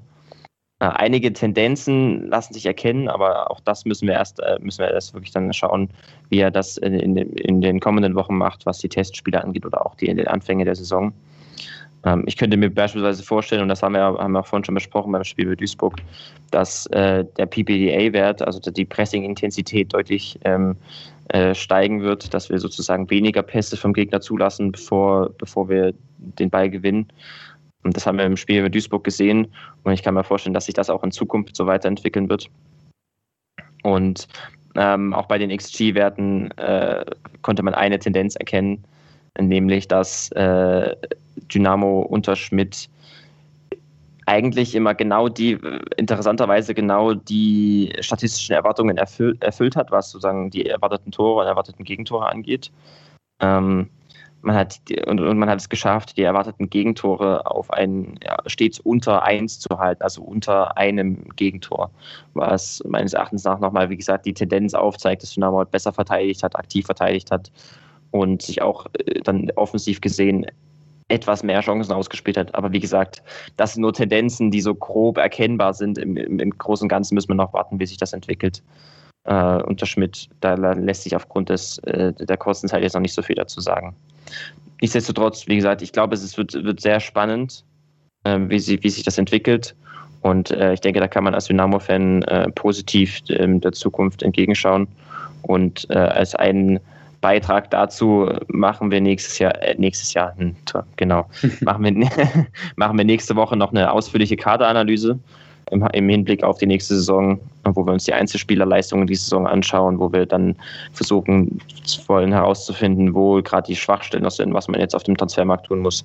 Das äh, schauen wir uns alle dann nächste Woche an. Genau, und eventuell kommt ja dann nächste Woche der eine oder andere dann dazu noch zum aktuellen Kader gibt ja jetzt schon ein, zwei Gerüchte. Ähm, Korbos von Ferl, ähm, dann, oh, wie hieß er? Sararea. Sararea, ja klar, äh, von Türkische München, aber der von Duisburg. Ah. Sicker. Sicker, ja, Arne Sicker. Arne genau. Sicker, ja. Arne Sicker, genau, äh, Linksverteidiger von Duisburg. Also mal schauen, wie sich das entwickelt. Ich gehe ein bisschen davon aus, dass wir zumindest unseren ersten Transfer jetzt die Woche äh, bekommen weil ich denke, dass die Spieler jetzt langsam aus dem Urlaub zurück eintrudeln und das dann jetzt äh, losgehen wird irgendwann. Ja, gerade auch dadurch, dass wir die, können wir eigentlich auch noch erwähnen, wir haben die Zweitliga-Lizenz bekommen, was vielleicht auch nicht gerade so selbstverständlich ist. Ähm, Was natürlich jetzt irgendweise die absolute Voraussetzung ist, aber ja, wir haben sie bekommen. Absolute Planungssicherheit herrscht jetzt. Und dann kann es losgehen. Wobei halt auch immer noch die Stadt den Zuschuss zur Stadionmiete zahlen muss. Der ja, Ansonsten aber wird auch das nochmal ein Problem. laut gewissen Stadträten jetzt definitiv, also zu, sagen wir, zu 99% sicher ist. Solange es nicht zu 100% sicher ist, Ja, bin ich skeptisch. Aber ja, es wäre doch sehr schön. Und ich meine, Dynamo ist ein Mehrwert für diese Stadt, auch trotz gewisser Events in letzter Zeit. Oder eines Events. Ähm, ja, damit sind wir am Ende unserer Folge angekommen. Und wenn ihr nichts mehr habt, wünsche ich euch einfach eine schöne Woche und unseren Zuhörern auch. Und wir hören uns dann nächste Woche wieder. Die, die, die, die, die. Na, na, na, na, na. Mo, mo, mo, mo, mo. Vater Dynamo.